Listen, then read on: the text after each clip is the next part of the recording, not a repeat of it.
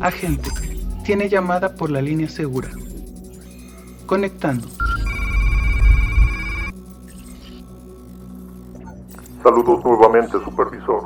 Soy Joffrey, con otro informe de expediente de la amalgama a su cargo. En esta ocasión le presento la ficha del agente Darwin. Mucha de la información de este expediente es clasificada y por tanto la transmisión de hoy tiene doble encriptación. Nombre, Darwin. Convención, progenitor. Metodología, Gen Engineer. Edad, 30 años.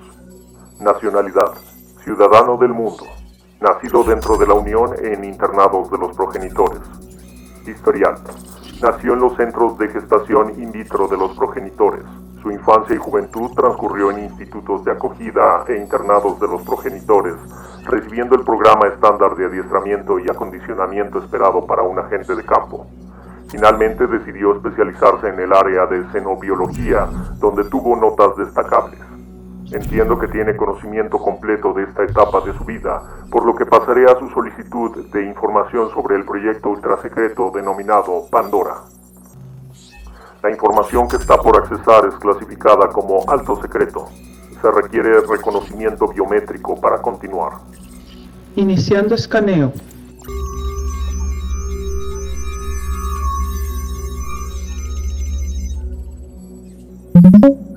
Acceso aprobado. Proyecto Pandora. Debido a varios reportes disciplinarios por su estilo personal para investigar y asumir riesgos fuera de los protocolos establecidos, se seleccionó al agente Darwin como sujeto de prueba XY39. El agente tenía entendido que participaría como parte del proyecto Pandora como adscrito, asignado a la limpieza de recipientes de la zona de experimentación con la biomasa extraterrestre encontrada en el espacio profundo. Posteriormente a una de las pruebas se dejó a propósito vestigios de la biomasa con la intención de que inoculara al sujeto de prueba XY39. Se había observado que la biomasa tenía un comportamiento de cacería para elegir a su huésped. Mientras el agente Darwin limpiaba el contenedor de pruebas, la biomasa se introdujo en él. Hasta el momento el agente cree que todo fue de manera accidental. Información sobre la entidad biológica del espacio profundo. Antecedentes. La biomasa fue localizada por un escuadrón de órbita cercana perteneciente a los ingenieros del vacío, en el asteroide Sigma 678 dentro del cinturón de Kuiper, específicamente en el campo helado de la nube de Oort. Las analíticas espectrográficas realizadas sobre este objeto determinan que se trata de un cometa de 362 kilómetros, atrapado en el campo de asteroides hace aproximadamente 605 años terrestres por lo que se asume que el origen de la biomasa sea del espacio profundo y llegó con el asteroide al espacio cercano. Al momento del contacto, el asteroide estaba envuelto al 78% por la biomasa en un estado cristalizado. De las zonas en que la biomasa presenta un excepcional estado fluido de alta viscosidad y temperatura particularmente templada, el escuadrón extrajo tres muestras que en total representan la extracción de 12 kilos de material biológico extradimensional. Una particularidad de la región de la nube de Oort en la que se encuentra el asteroide Sigma 678 es la alta proliferación de entidades extradimensionales, mismas que con alta probabilidad le sirven de sustento nutricional a la biomasa. Hemos encontrado que igualmente el organismo puede alimentarse de tejido vivo ordinario con igual facilidad. Fisiología. La biomasa está compuesta por un sistema organizado de células madre que sostienen una elaborada red de comunicación e intercambio de recursos. Cuando el organismo, o más propiamente colmena de organismos, entra en contacto con un tejido vivo extraño, el código genético de las células madre pierde su pluripotencialidad especializándose en dos aspectos. Parte de las células copian cadenas de ADN huésped, Partes de las células se especializan madurando cadenas de su propio ADN. El mapeo genético de las cadenas de ADN maduras, propias de los de la biomasa, guardan estrecha similitud con nuestros calamares y pulpos terrestres, lo que revela alguna línea evolutiva en común. Todavía existe un área del 15% del mapa genético del organismo que no ha sido codificado por nuestros científicos. La biomasa tiene tres estadios fisiológicos. El primero es el antes descrito como una colonia organizada de células madre. El segundo es una especie de crisálida que podemos adecuadamente comparar con un molusco inteligente y altamente defensivo. Finalmente, un tercer estadio de madurez fisiológica en el que es plenamente apto para invadir un organismo huésped e iniciar la simbiosis, momento en el que su estructura fisiológica vuelve a modificarse para ajustarse a los rasgos biológicos del nuevo organismo. Biomasa, molusco, simbionte. En el segundo estado de madurez fisiológica, el organismo simbionte es altamente sensible a su entorno a través del tacto y el gusto. Cuenta también con sentido del olfato y audición, pero no son tan destacables. Ubicado en el tercer estadio, en sintonía simbiótica con un organismo huésped, puede, puede desarrollar otros sentidos según la configuración fisiológica del huésped. En cualquiera de los tres estadios, desde su configuración fisiológica de biomasa hasta la de simbionte propiamente, percibe sonidos, movimiento, nanopartículas de materia volátil y distintas frecuencias de radiación lumínica y emocional. En los estadios molusco y simbionte, el organismo puede modificar la forma y dureza de su membrana exterior para escudarse con un exoesqueleto, desarrollar picos o aguijones e incluso filos cortantes de su propia superficie. Esta capacidad se ve reducida en el estadio de biomasa, durante la que solamente puede recurrir a la formación de un sólido exoesqueleto. Las propiedades morfocambiantes del organismo le permiten desarrollar probóscides, tentáculos y distribuir su masa corporal para mimetizarse con los organismos con los que esté familiarizado. Esta capacidad se fortalece conforme el organismo cruza los tres estadios de su maduración fisiológica. Maduración. Una vez que las células madre de la biomasa han iniciado el proceso de especialización, la agrupación de las mismas conforma de manera organizada distintos tipos de tejido y organelos vitales para su funcionamiento biológico independiente. A los 30 minutos de iniciada la especialización, el organismo adquiere una eficiente respuesta motora a la cercanía de otros organismos y mayormente al contacto directo. A las 8 horas de iniciada la especialización, el organismo desarrolla inteligencia instrumental que gradualmente necesitará 20 horas más para madurar al nivel óptimo, momento en que puede obtener puntuación de 105 en un equivalente estandarizado de la escala de Wechsler. A las 12 horas de iniciada la especialización, el organismo desarrolla habilidades de comunicación mediante su membrana exterior, siendo capaz de mostrar patrones de expresión inteligente a partir de modificaciones de su textura temperatura, color, rigidez y viscosidad. A las 24 horas de iniciada la especialización, el organismo adquiere sensibilidad empática hacia su entorno, siendo capaz de identificar las intenciones o estados emocionales y actuar en consecuencia. A las 36 horas de iniciada la especialización, el organismo puede desplazarse con facilidad, ejercer la fuerza muscular de un hombre adulto, resolver acertijos instrumentales y modificar su membrana exterior para desarrollar mecanismos defensivos en situaciones de amenaza. A las 48 horas concluye la especialización siendo plenamente capaz de invadir un organismo extraño e iniciar el proceso de simbiosis. Reproducción. Ubicado en el tercer estadio de maduración fisiológica, el simbionte es capaz de regresar una pequeña fracción de sus células al estado pluripotencial para inocularse en un nuevo huésped, donde la muestra de células se desarrollará a plenitud, iniciando una nueva infección simbiótica. Las nuevas células madre inoculadas no experimentarán el segundo estadio y pasarán de biomasa a simbionte maduro en 48 horas no se ha identificado un reloj biológico que predetermine la reproducción o ciclos de madurez reproducción. La hipótesis más aceptada es que esta función fisiológica se activa a discreción del organismo. Conducta. Hemos identificado tres protocolos especializados de conducta en el organismo a partir del segundo estadio de su maduración. 1. Protocolo de respuesta defensiva Sucede cuando es objeto de agresión física o percibe patrones emocionales de agresión a su alrededor. Esta reacción puede ser altamente violenta. 2. Protocolo de respuesta ofensiva. Sucede cuando percibe patrones emocionales de miedo en su alrededor. Esta reacción es altamente violenta. 3. Protocolo de guardián de camada. Sucede cuando está en contacto con patrones emocionales de compasión, desatando un conjunto de reacciones prosociales asociadas a la preservación biológica, el sustento, cuidado de heridas y reproducción.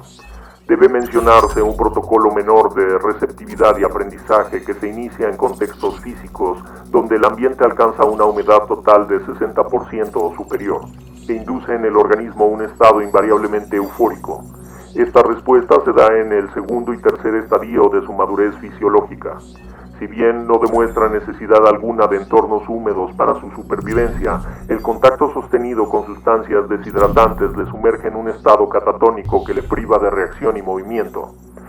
Esta no respuesta es particularmente aguda en los estadios primero y segundo de su desarrollo y menos agresiva pero eficiente en el estadio simbionte. En el segundo y tercer estadio de su maduración fisiológica, el organismo es capaz de comunicarse mediante códigos sofisticados a través de la manipulación de su membrana exterior e incluyendo el primer estadio. También mediante la expulsión de feromonas sutiles que comunican sus estados emocionales e intenciones.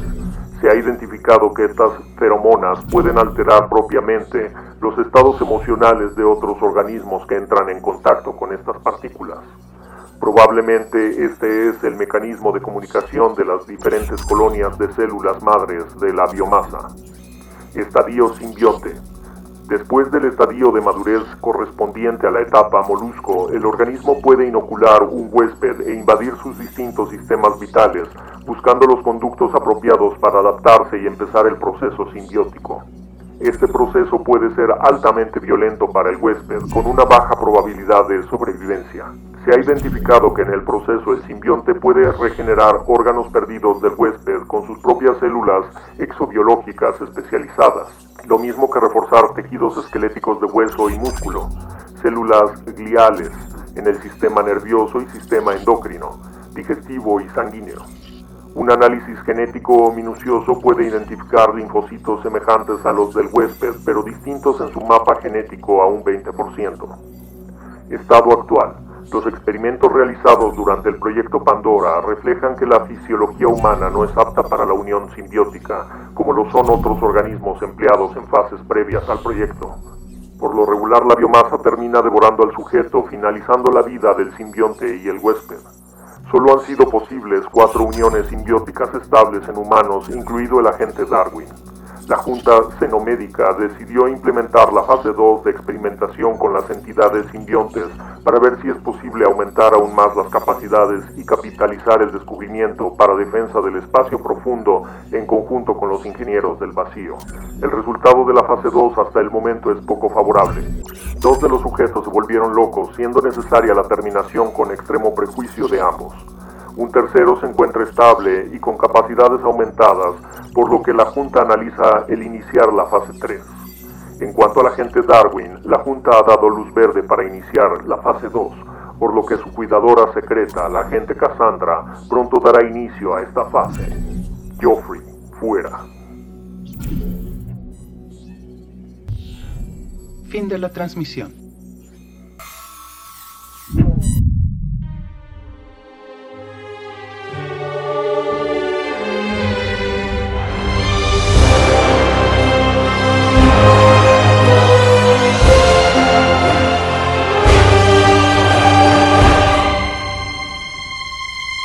Juárez by Night presentó Crónicas del Concilio, Tecnocracia.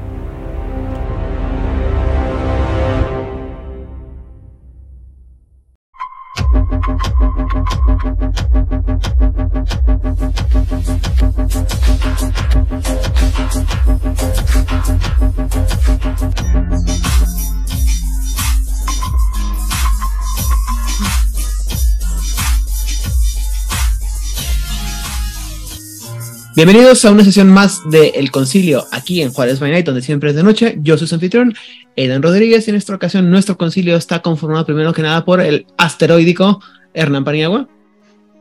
Hola, ¿qué tal, gente de estética cuestionable y, y así? Saludos.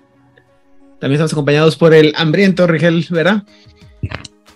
No me pueden levantar falsos, pero está delicioso esto. Muy bien. La musical Odil Clio. Hola, muy, muy buenas noches. Espero que tengan una muy maravillosa semana y que coman cosas muy sabrosas. También estamos acompañados por el. ¿Cómo vamos a, qué le vamos a poner el, el día de hoy? Ah, el telepático Elialdo Cernio. ¿Qué tal, despertados? ¿Cómo estamos eh, nuevamente aquí eh, una semana más eh, rompiendo paradigmas desde lo más profundo del inconsciente? Y finalmente, pero no por eso menos importante, el ofendido Itzamna. Eh, mira que ofendido, pero guardaré todos los comentarios.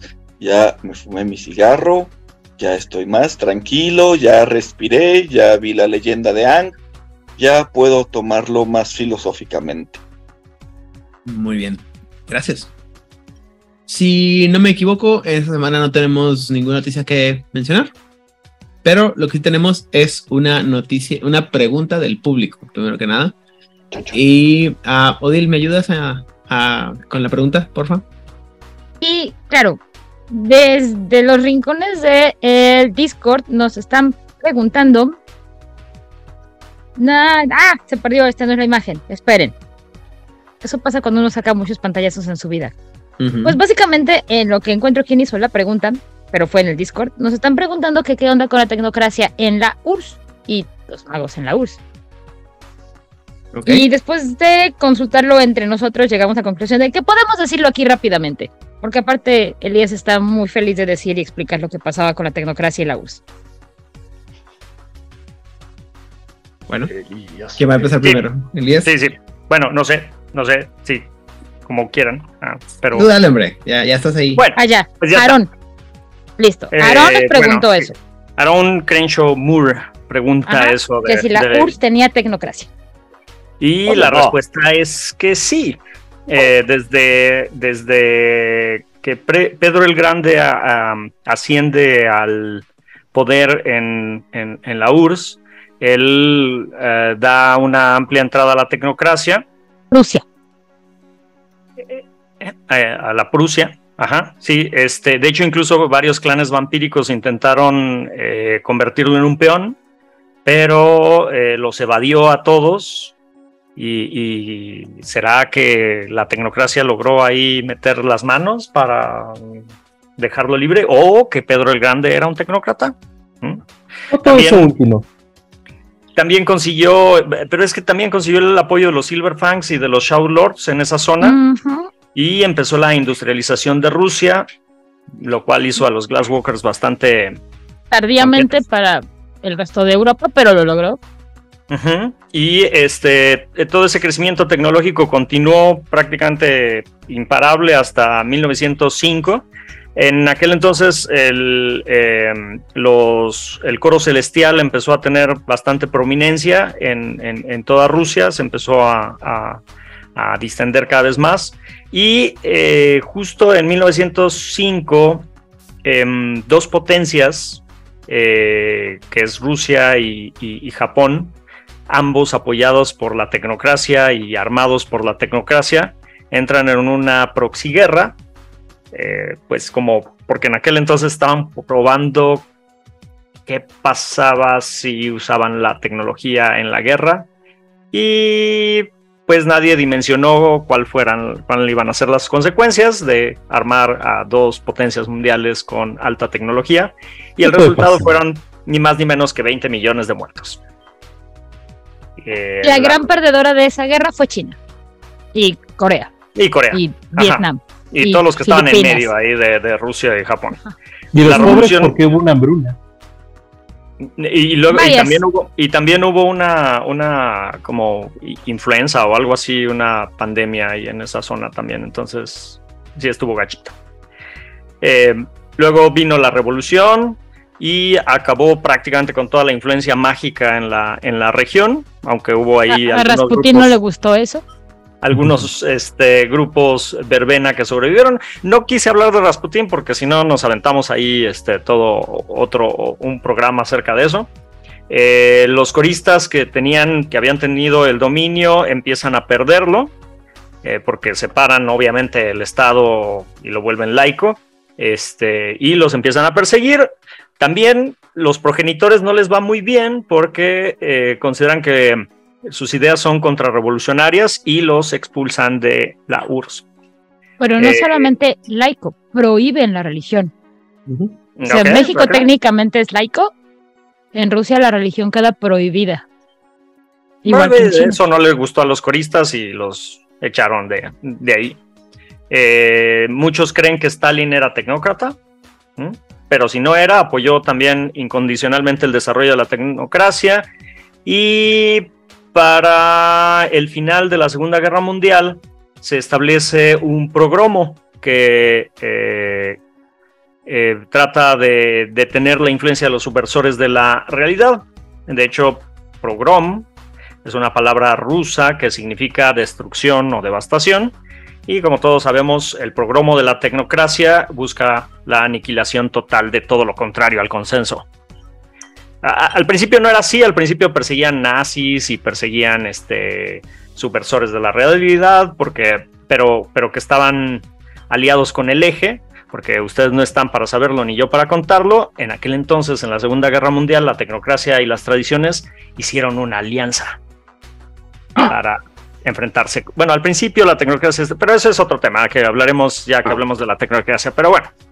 Eh, en 1990 despierta una señora muy amigable y buena onda llamada Baba Yaga.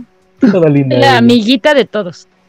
Este, y la gran madre decide levantar una cortina de sombras que coincide con la cortina de hierro de, de, los rusos. Eh, logra el dominio de unos magos verbenas y unos coristas y empieza a, este, obtener varios chantris bajo su poder y aparte arma un ejército con vampiros, rights, magos y demonios. Y esta cortina impide la salida de cualquier ser sobrenatural de manera sobrenatural. Eh, en el Umbra, los rights y los demonios este, atacaban a cualquier cosa que intentara salir a través del Umbra en el mundo real la tecnología fallaba, los aviones eh, se descomponían y tenían que regresar, los trenes se detenían siempre que hubiera un sobrenatural en ellos y la gente era detenida por guardias que les impedían salir de, la frontera. Las comunicaciones eran imposibles porque se cortaban, las cartas se perdían y pues prácticamente nada podía entrar o salir de toda esa zona de Rusia.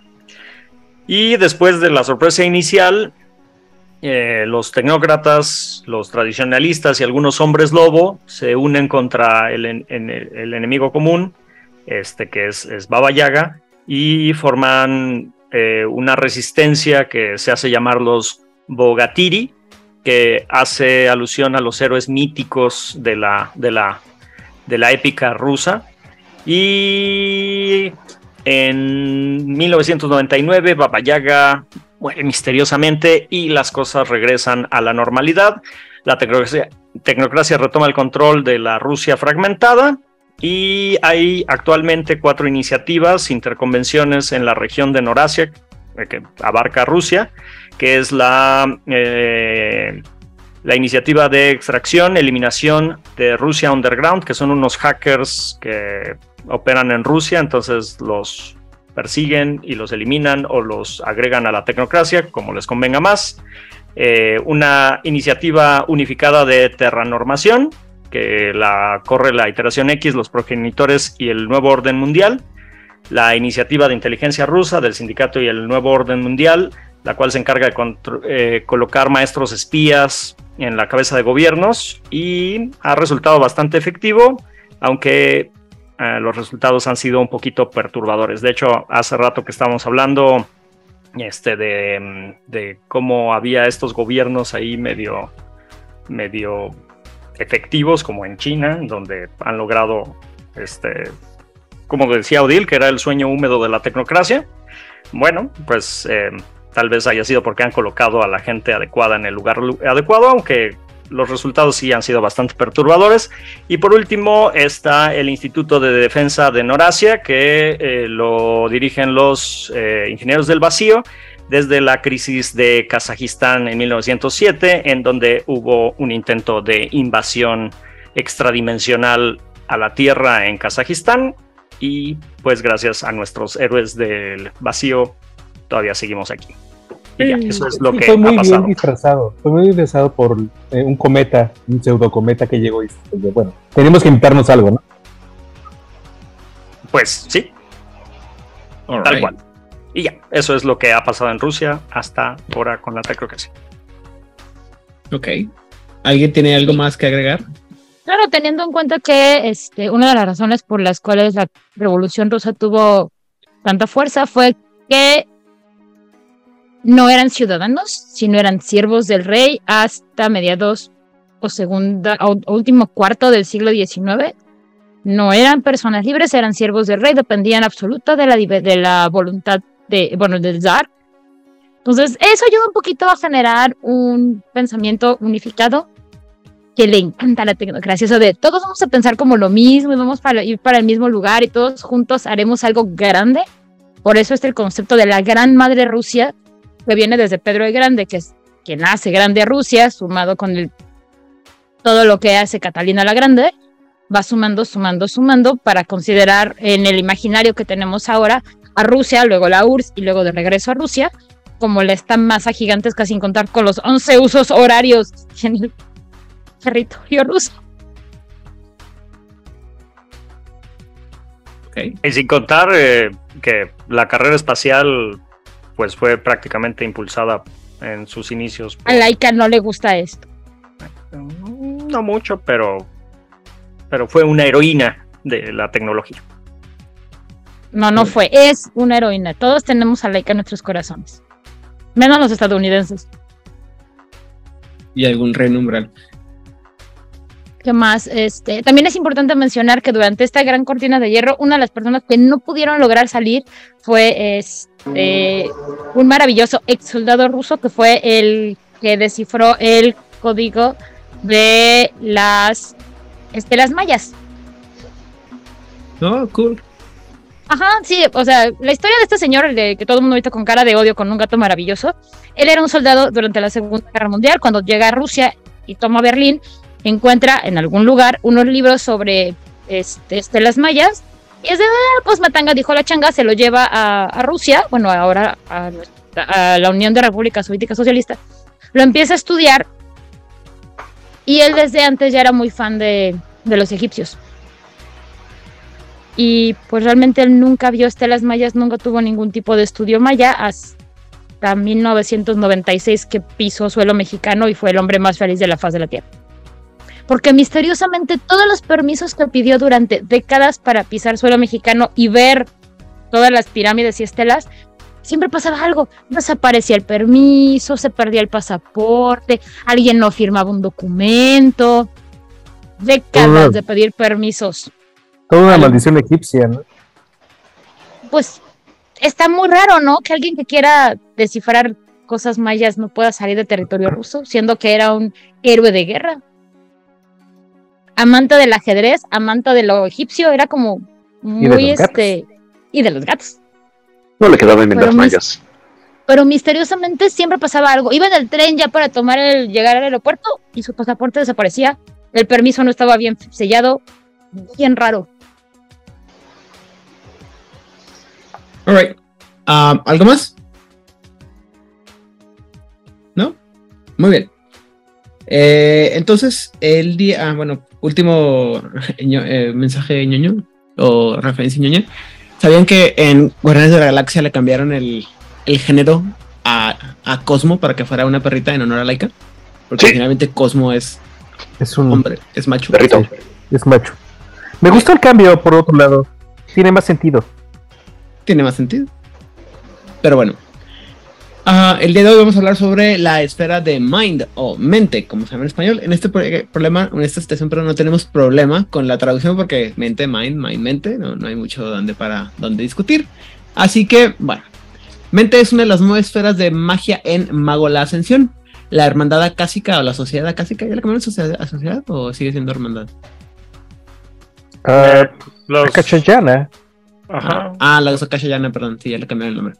Han ocupado el, el asiento de mente en el Concilio de las Nueve Tradiciones Místicas desde que fue fundada y el reino fragmentario de mente se, perdón, está ligado, está ligado físicamente a Neptuno se asocia con el dinamismo en la, ah, en la trinidad metafísica. Válgame Dios. Mi mente el día de hoy no está funcionando. Eh, dice que desde que los humanos percibieron la realidad a través de un complejo una compleja interacción de conciencia, la esfera de mente afecta cómo un humano ve el mundo que le rodea.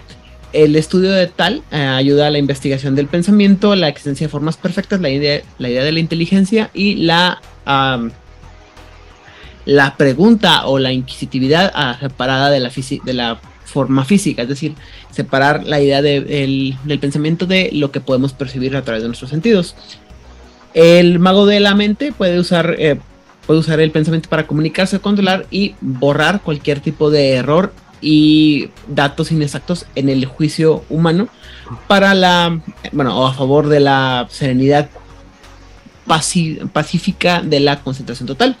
Todo el pensamiento está abierto a el mago y ya sea desde la sensibilidad refinada de la, de la, filosofía humana hacia los instintos más salvajes de los animales. Cualquier proceso que puede, perdón, cualquier proceso de pensamiento puede ser eh, comprendido y manipulado con el eh, suficiente habilidad, la suficiente habilidad, perdón.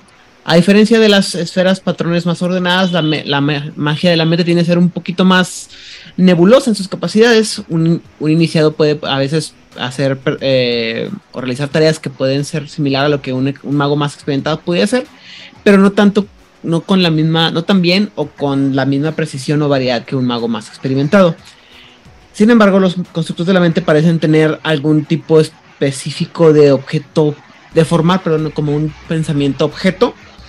Y en algunos casos el, el mago de la mente puede influenciar eh, un concepto particular como una, como si fuera una un patrón de otra esfera, como un, perdón, como una esfera patrón podría afectar a otros, a otros objetos. Dime, Rigel. ¿No? Ok. Para utilizar las archisferas de la mente, el mago tiene que primero perfeccionar la, técnica de no mente, es decir, de, vaciar tu, cabeza o el, pensamiento. Cosa más difícil del mundo para todas aquellas personas que tenemos la mente siempre corriendo a madre ya sea la, cabra o el hámster corriendo a 50 kilómetros por hora, cualquiera que le guste más. Y el estudio, eh, y después el estudio de los patrones eh, efímeros de la mente y el pensamiento, los los sistemas de pensamiento independiente, perdón, de pensar y no pensar al mismo tiempo. Es decir, eh, como subdividir la forma del pensamiento.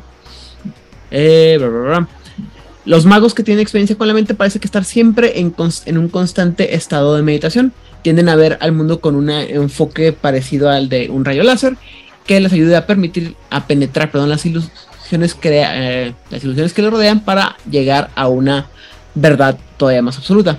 En ocasiones pueden eh, reaccionar a un pensamiento antes de que lo hayan eh, manifestado y, leyendo las reacciones de la gente con una simple vista o de una o perdón conformar eh, intricadas construcciones de pensamiento lógico en un, en un santiamén, ¿no?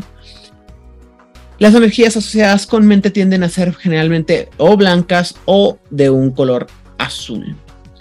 En cuanto se refiere a los límites que tiene la esfera de mente, dice que aunque eh, la mente es la esfera de mente perdón, es poderosa, los efectos nunca pueden materializarse perdón, en el mundo físico sin el uso de una esfera auxiliar los efectos ofensivos de la mente, es decir, aquellos que buscan influenciar o dañar la mente de otros, dependen de, su, de sus dificultades en la fuerza de voluntad del objetivo en lugar de el decidir si es este, una, una acción vulgar o coincidental. Y si el objeto se le, el objetivo o la, la víctima, perdón, se le, se le fuerza a hacer algo que va en contra de su naturaleza, como cometer suicidio, el intento, se, el, intento, perdón, o la, la dificultad va a ser mucho más alta. Especial, eh, las personas que tienen una, una, fuerza de voluntad especialmente fuerte pueden ver, pueden usar, mejor dicho, su fuerza de voluntad para resistirse a estos, a estos este, órdenes. Para los ataques que requieren múltiples objetivos o que están dirigidos a varias personas, el efecto de la, la dificultad, perdón, del el efecto basado en mente dependerá de eh, también otra vez si es eh, coincidental vulgar o, con, o vulgar con testigos y eh, generalmente, aunque es, es, aunque estos efectos generalmente son vulgares, digo, perdón, son, aunque estos efectos generalmente son coincidentales, perdónenme, a cuando son muy, muy, muy, muy, este, notables, pues sí, pueden ser considerados como vulgares. Perdón, yo solo me hice bolas con todo ese galimatías de, de vulgar coincidental y demás. Por eso no me gusta definir. Simplemente es, eso no es. Y bueno, habiendo dicho lo anterior, a menos que alguien tenga alguna otra cosa que le gustaría agregar a lo, a lo cómo funciona la esfera de mente. Uno, dos, tres. Muy bien, entonces pasemos a las visiones paradigmáticas que tiene cada una de las facciones, empezando por los Akashayana. Disfruto mucho decir eh, la Akashayana, la verdad, me gusta mucho la palabra. Para eh, esta facción, eh, hablan de, mente como Santana. Paso aquí a su guitarra ácida más setentosa, por favor. Eh, que significa flujo o este arroyo en sánscrito, supongo, no encontré de dónde venía la palabra. Para propiamente utilizarla es necesario que se practique mushin, lo cual es paradigmático, porque mushin es una palabra japonesa que se traduce como no mente. En ese estado, eh, las nociones egoístas desaparecen, es decir, eh, desaparece el yo, porque eres un ente ausente de mente. Está curioso, pero funciona. Es parte de la meditación. No me preguntes de qué tipo, no practico tan descaradamente la meditación. Entonces, eh, al momento que estás desapareciendo el yo, la mente se vuelve vacía, uno se puede volver los otros, o te puedes volver las otras mentes. Sutilmente estamos hablando de que puedes compartir pensamientos de ti para otros o de otros para ti. Mm, técnicamente hablando, no es telepatía como lo entendemos en Occidente, sino es un entendimiento espontáneo que brota en un grupo de mentes expuestas a la verdad que hay más allá del samsara.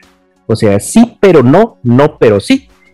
Se entiende por él, por la forma en que ven la magia que tienes, tu mente es como una copa que si aprendes a vaciarse, a vaciarla, se llenará con los pensamientos de las mentes pletóricas y desbordadas que hay a tu alrededor.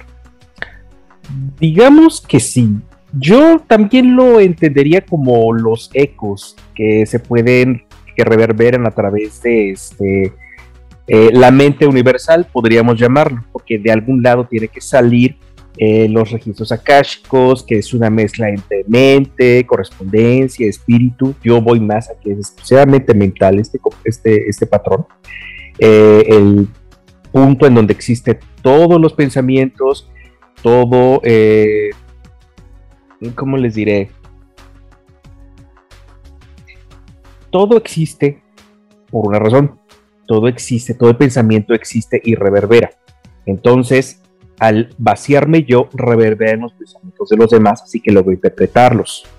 Y al eh, influir en esa reverberación y los otros, transmito mis pensamientos en los demás. No es una telepatía porque no estás transmitiendo órdenes o comandos, estás transmitiendo eh, pensamientos completos, o sea, ideas completas. Es la diferencia, diría yo, entre escribir una palabra y escribir un ideograma. Curiosamente, también existen pensamientos egoístas. Todos sabemos que existen los pensamientos egoístas. Lo interesante es la forma en que se utilizan. Puedes utilizarlo como herramientas para alterar comportamientos. Eso lo utilizan una de las ficciones internas de los Akashayana, que son un poco más pragmáticos que sus compañeros ideológicos los que están más evolucionados. No, esos, mira, la verdad es que tenemos que hacer cosas sucias, tenemos que estar en el, en el mundo. Entonces, eh, vamos a utilizar las herramientas que tenemos a nuestra disposición. Si tienes una persona que tiene vicios, que tiene problemas, no muchas virtudes, utilízalos a tu favor, eh, dándole pie a que eso lo gobierne, lo controle y puedas direccionar hacia donde tú desees. Pero todo muy sutil, finalmente ya hay niveles muy altos en donde ya te puedes poner un poco loco, pero no se recomienda. Eh, como en todas las tradiciones, eh, ¿cómo le diríamos? Clásicas. Ok. Alright. Muy bien. Gracias, eh, Rigel. pasemos entonces ahora a el coro celestial. Muy bien. Pues resulta que los del Coro Celestial salieron muy hegelianos. Y entonces ellos dicen que en realidad solo existe una verdadera mente, que es la de Dios. Y nuestras mentes solamente son un reflejo del divino intelecto. a través del de de la conciencia se ve empoderado por Dios. Es decir, el divino intelecto, obviamente es Dios. Hegel le hubiera dicho el espíritu absoluto. Y nosotros no somos otra cosa que el espíritu absoluto reflexionando sobre sí mismo. Y bueno, los coristas enfocan su... Ah, bueno, eh, los coristas buscan despojarse de su ego para confrontarse en el sentido de que realmente debería ser encontrarse con este intelecto divino que se encuentra en el corazón de la ascensión. Así, los coristas van a enfocarse en la magia de mente como parte de búsquedas espirituales para poder buscar su propia mente interna. ¿Por qué? Porque obviamente, si solo existe una mente y nosotros solo somos un reflejo de aquella, el eh, buscarte a ti mismo, el hacer esta autorreflexión para pensarte a ti mismo, es en realidad pensar a Dios, lo cual tiene absolutamente todo el sentido del mundo. Eh, sin embargo, en el momento en el que uno comienza a reflexionar, sobre, eh, se encuentra su propia mente, encuentra la mente de los otros. Nuevamente, esta es una secuencia lógica bastante bien hecha. Si la mente es únicamente la partición de la mente de Dios, cuando yo encuentro mi mente, encuentro a Dios y por lo tanto puedo conectarme con las otras mentes. Y... Lo cual les podría permitir controlar sus pensamientos que si nosotros eh, lo vemos en esta secuencia lógica que estoy intentando hacer, tú no estás controlando los pensamientos de otras personas, estás simplemente influenciándolos a partir de tu propia mente, porque no existen otras mentes, nuevamente solo existe la mente de Dios. Y bueno, algunos magos menos escrupulosos lo utilizan para indoctrinar. No sé por qué, bueno, sí sé por qué, esto me suena mucho a los Jedi. Si nosotros pensamos como la, la fuerza lo penetra y lo une a todo y en realidad lo que hace la fuerza no es controlar la mente, solamente está influenciando los pensamientos y un Jedi no muy escrupuloso le puede decir entonces a una mente débil, estos no son los androides que estás buscando, esto es muy similar. Yo siempre había pensado a los, a Jedi como akashicos, pero su interpretación de mente me parece muchísimo más cercana a los coristas que a los akashicos. Y... Monjes guerreros, ¿recuerdas? Sí, pero es que los, los akashicos también podrían ser monjes guerreros. Lo que pasa es que. llegues a los, a los templarios, güey. por favor. Ya hice demasiados corajes el día de hoy, por favor. Déjenme descansar. Y bueno, eso sería todo. Muy bien. Y ya que estás encarregado, cuéntame sobre el culto del éxtasis. El glorioso y hermoso. Hasta se animó. Mira la carita que pone. Sí, denme un. Hasta ganó glamour, se puso feliz. Lo que pasa es que esto está bien bonito. Eh, y nosotros regresamos a la interpretación de Eos, eh, mente estaría ligada a la pasión del amor.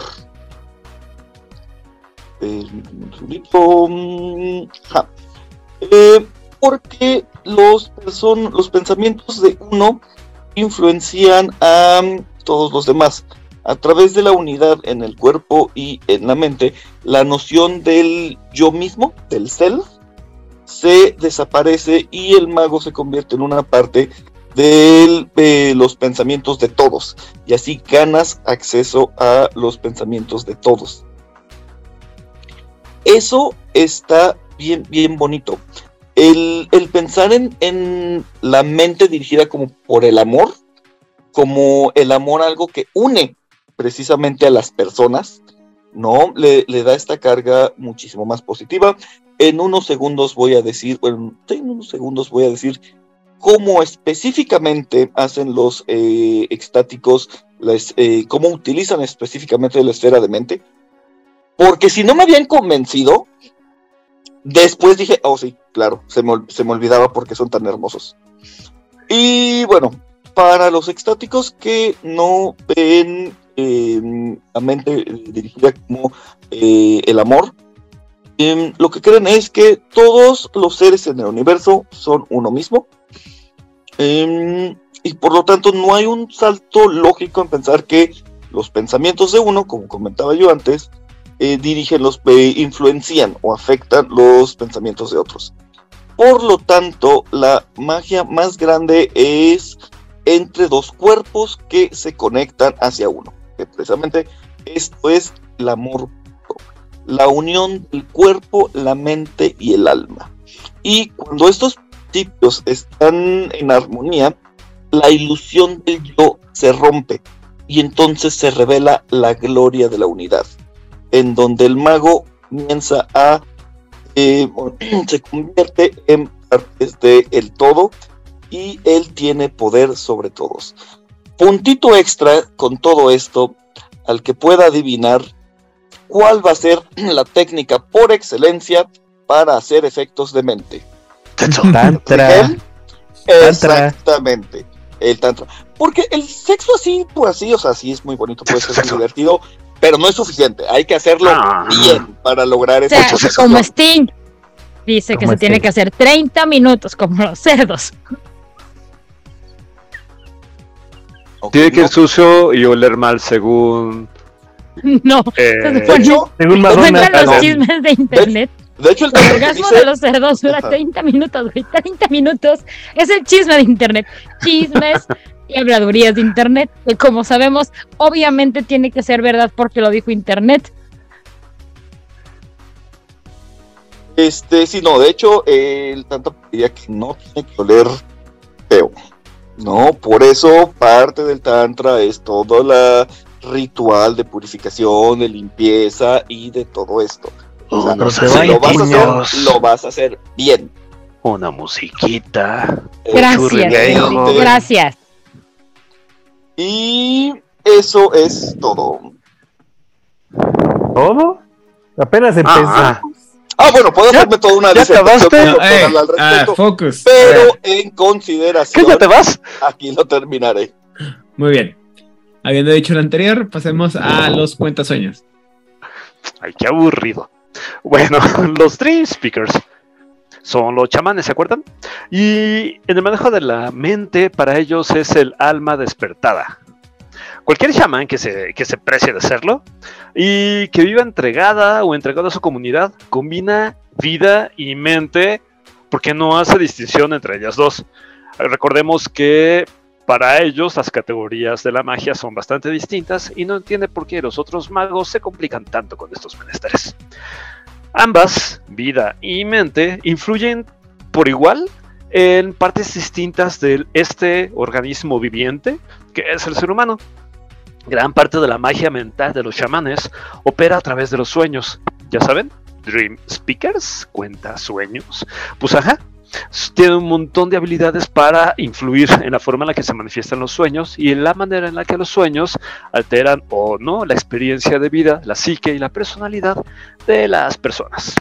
Un chamán puede adquirir mucha información a través de estas experiencias oníricas y puede afectar la mente de otras personas a través de rituales que le van dando la forma que necesita a los sueños propios o los sueños de otras personas. Como ocurre con el manejo de otras esferas, el arte de la escultura, el arte en general y la escultura en particular suele ser como un foco muy recurrido para este tipo de actividades relacionadas con la mente, el alma despertada.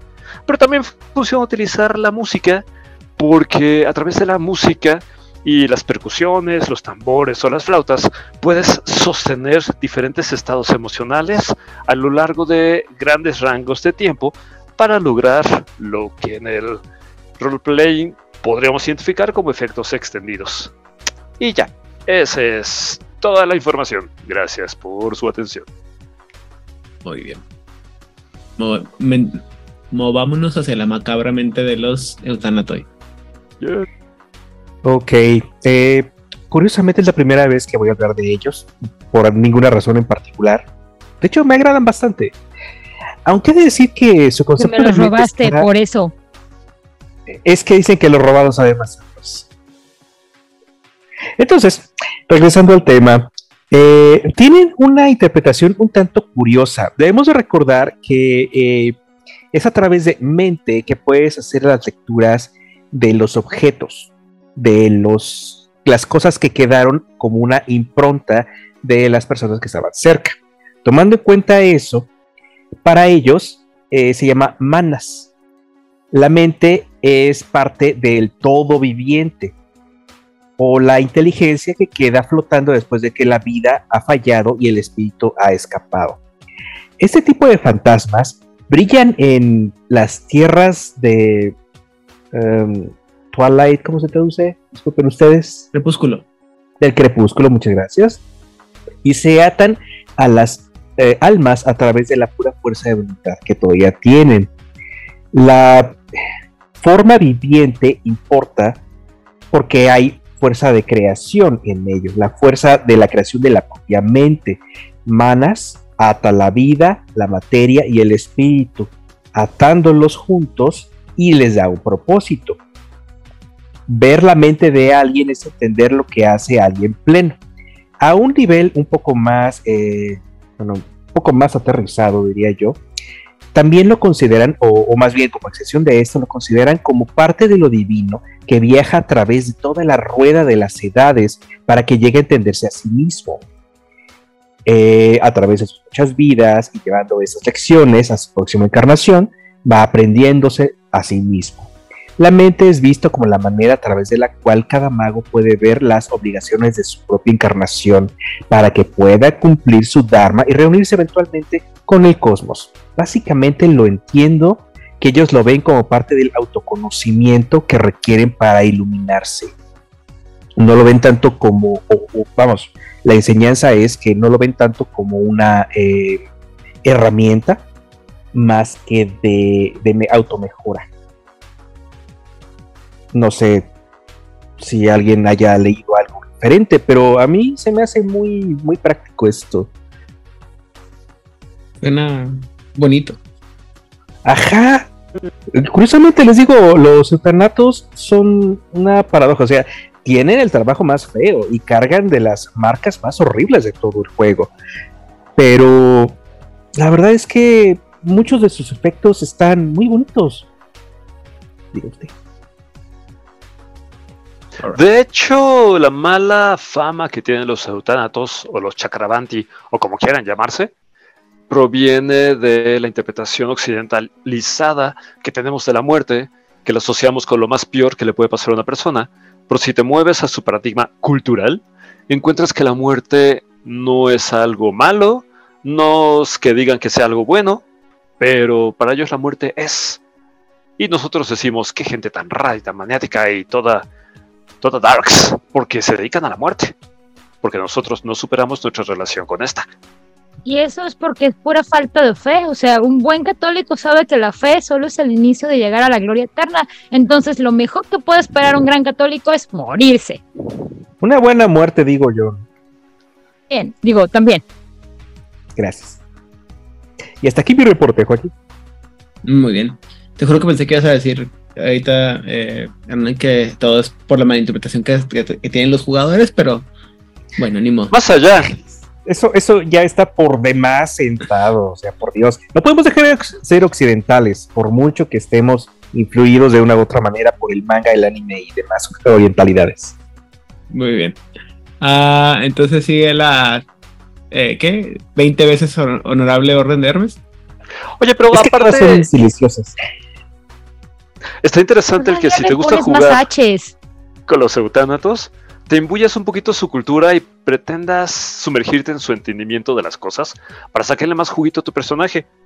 Por ejemplo, si te toca un personaje de la Orden de Hermes, ay, tienes que saber mucho latín. Para la Orden de Hermes, la esfera de la mente es en realidad el arte de la mente. Y si lo decimos en presunto latín es ars mentis, que tengo mis mis asegúnes al respecto, pero bueno, digámosle. Ese es un latinajo. pero mal traducido. O sea, en fin, arte de la mente. ¿Ves? No, no, no necesitas saber tanto latín tampoco para ser hermético. Tienes que sonar chido y pretencioso. Eh, oh, sí, bueno. En esta ocasión les vengo a hablar de la Orden de Hermes. Sus, sus focos para manejar la magia eh, los entendemos como los anillos, las coronas, los sigilos hebreos, etc. Es importante que entendamos que el arte de la mente es un arte de intelecto puro en la trascendencia de la razón, porque la razón reside por encima de la voluntad. E, es la concepción aura de cómo la razón rige. La razón es el jinete que va encima de la voluntad, ese elefante distraído por el pequeño changuito cósmico de la sociedad posmoderna actual. Eso es. Entonces, esto podría, la neta es que eso podría parecer un principio plenamente tecnocrático, que quizás se parecería a lo que Insarna estaba esperando en un principio de la tecnocracia, porque el arte de la mente se centra en el intelecto. Eh, la Orden de Hermes ha entendido que el poder de la razón reside eh, en el poder de la razón reside la perfección del self. El self, o sea, ni lo traduje, porque ya saben que el self es el sí mismo, es el yo narrativo, es el quién eres tú, tu identidad y todo este rollo. Es decir, para pulir tu identidad necesitas aplicarte en el arte de la mente. La raíz del entendimiento, místico inicia en la habilidad de conocer la mente, o sea, tú propiamente, y de ahí continúas hacia la mente de otros. Los herméticos son estos fulanitos que desde sus eh, santuarios, santo santorum y todo esto, te van a afirmar que si tú no riges tu propia mente, autorizas de manera implícita el que cualquier más eh, dirija o mande sobre tu mente. Si no quieres ser manipulado por otras personas o controlado, gobiernate tú misma o tú mismo. A través del auspicio del arte de la mente, uno puede dispersar las ilusiones y sobrepasar cualquier mentira, dejando simplemente la verdad más inalienable. El uso de los círculos inquebrantables, como les decía, los anillos, las coronas, también los espejos, ilustra el microcosmos de la creación que existe en el interior de la mente, en toda su vasta complejidad.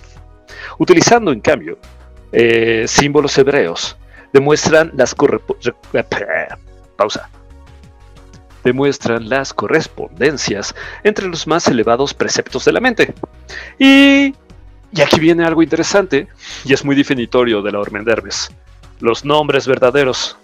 El estar rastreando por aquí y por allá y consiguiendo tu nombre verdadero, les va a dar a los herméticos poder y claridad sobre la razón misma.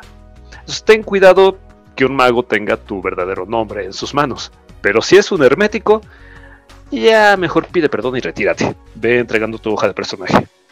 Fue mucho, mucho tiempo. Mucho. Yo conocí a una amiga a la que quiero profundamente. Conocí a sus hijos. Sus hijos tenían 8 y 7 años cuando los conocimos. Y convivimos mucho con esta familia a lo largo de algunos lustros. Así que conocimos cómo la amiga, nuestra amiga, decía el nombre de sus hijos con ese tono de mamá del nombre verdadero, que solamente los padres saben decir en qué tu nombre sílaba va el acento, el nombre completo. Y con en el caso de este amigo eran dos nombres, apellido paterno y apellido materno, con los acentos y entonaciones correctas, porque claramente el niño pues, era un niño muy inquieto y la mamá constantemente le decía, que no sé qué, que no sé qué, nombre completo, y eventualmente el niño se cuadraba.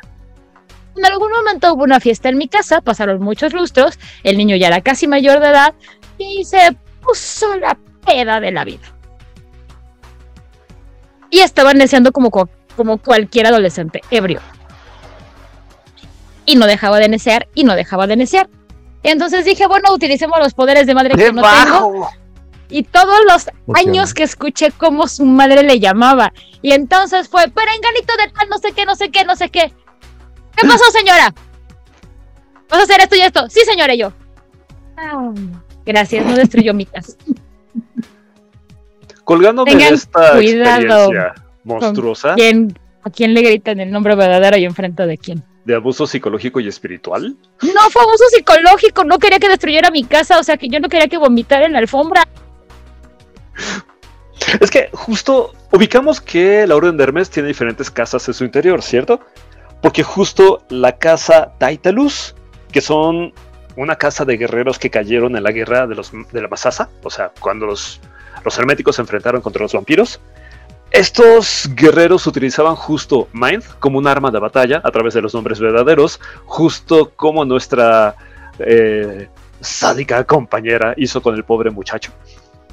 Pobre, pobre muchacho. Pobrecito. y así, la, la casa que todavía está vigente y que también es hábil en el arte de la mente es la casa Quaesitor, que tiene como grandes influencias egipcias. Y es la casa como de los jueces. Ellos creen ser, dicen ser seguidores de Mat, el, la diosa o el principio del equilibrio en el antiguo egipcio, Egipto, en el antiguo Egipto. Y utilizan el arte de la mente para sus, con sus características más sutiles, para incorporando los sellos de Salomón, no los símbolos hebreos que la orden en general emplea, sino los sellos de Salomón para, con las, para proporcionarse sabiduría e introspección. Y en general utilizan el arte de la mente como un recurso pues bastante eficiente para llevar a cabo sus juicios y andarla haciendo de tos con aquellos que, a según de ellos, se andan portando mal. ¿Cómo lo ven? Ya con eso, niñas, niños, respeten el nombre verdadero de sus compañeritos y no lo compartan. Muy bien. Entonces, movámonos con la Sociedad del Éter. Ah, sí, yo. Bueno, pues la Sociedad del Éter me sorprendió de una manera, pues muy agradable, debo decirlo.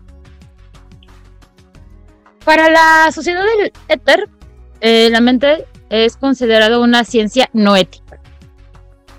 No sé exactamente qué significa eso porque no he entrado en todo el chismecito de los... Ah, la no ética. ok. Así es. Ajá, si alguien puede dar un brief de qué es eso, lo agradecería un montón. Ah, es mucha gente me va a odiar, pero es básicamente lo mismo que dicen los, los sopencos de la, ¿cómo se llama? De la cientología. Algo por ahí va, pero no me voy a meter mucho en detalles. Es la rama de la filosofía que estudia el pensamiento. O sea, la no ética es la mente desde su ángulo filosófico. Pero como descarnada. Prefiero quedarme con eso que con la parte de, de los otros. Gracias porque si no me da la venita y no queremos. Perdón, estoy comiendo con la enética, pero tienes toda la razón. Gracias. Ajá. Sí, gracias. Bien, pues básicamente la sociedad del éter aborda realmente desde la investigación de la psicología, la sociología, la investigación física y todo ello contribuye al entendimiento etérito de la mente. Pero también incluyen al arte, a la metafísica y a la teoría política. En mayor parte los hijos del éter o la sociedad del éter ven un punto en común en estos puntos, en estos campos tan diferentes. Y por supuesto, cada uno de los científicos que pertenecen a esta muy gloriosa organización, pues van a tener una versión que defender. Y esta es la razón por la que suelen tener muchos problemas para hacer efectos conjuntos de efectos de mente, porque cada uno pues, ve una versión diferente.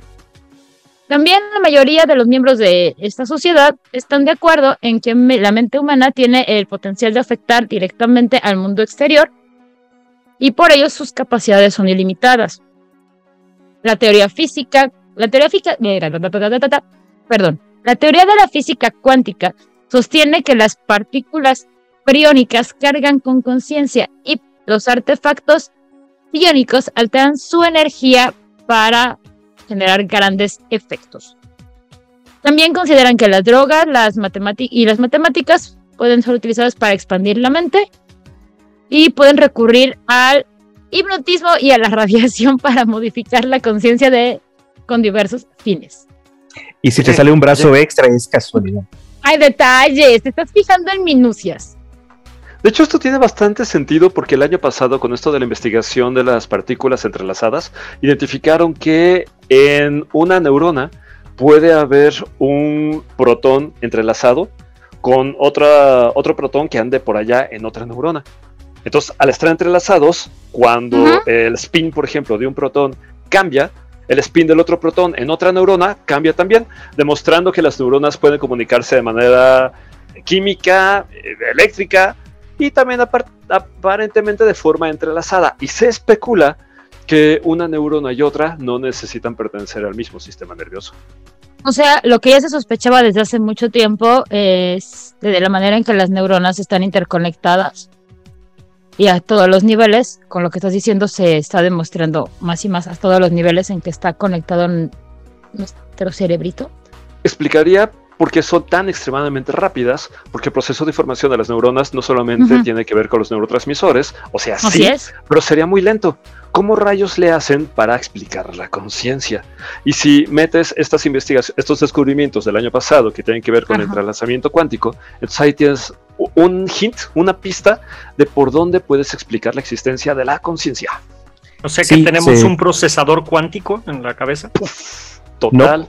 Bueno, sí y no. Es un procesador cuántico, pero está compuesto de una nube cuántica de probabilidades que tiene un entrelazamiento con un hardware un biohardware para interactuar con el mundo real, pero la conciencia está separada a nivel cuántico de la realidad.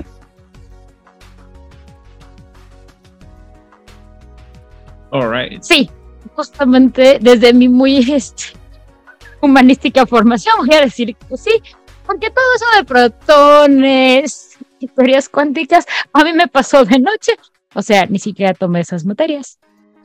Grande, grande Facultad de Filosofía y Letras de la UNAM. Yo tuve física cuántica, química cuántica, entonces más o menos mastico las estudiaste en esa facultad? Muy bien. Entonces, uh, ¿algo más que quede sobre la sociedad de etérica? ¿No? Me gusta. me, parece que algo que me gustó mucho, y perdón, Itzamna, pero tengo que decirlo.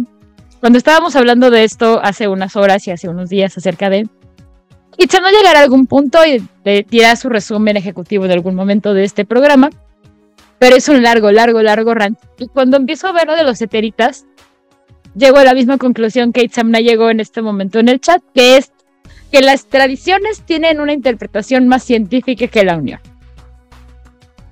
Y en este momento y la manera en que lo presentó White Wolf, al menos con los eteritas, así es y tiene pues mucha más.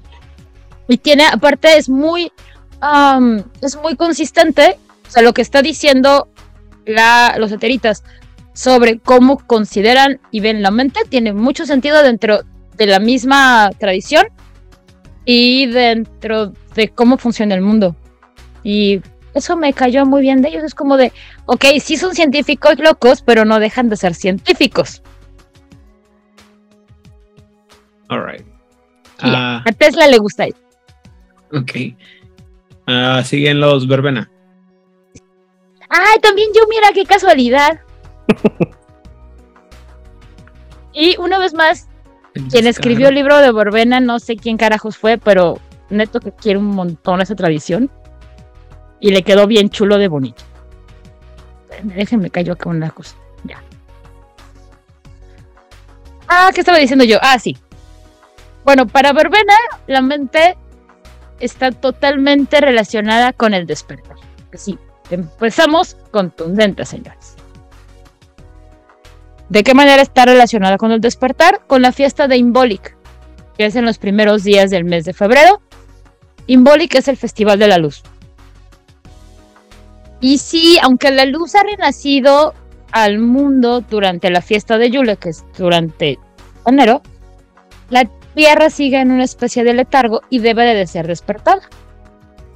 Este tiempo, el tiempo de Imbolic, es el tiempo para empezar a moverse y deshacerse del sueño del invierno y poder despertar a la Madre Tierra.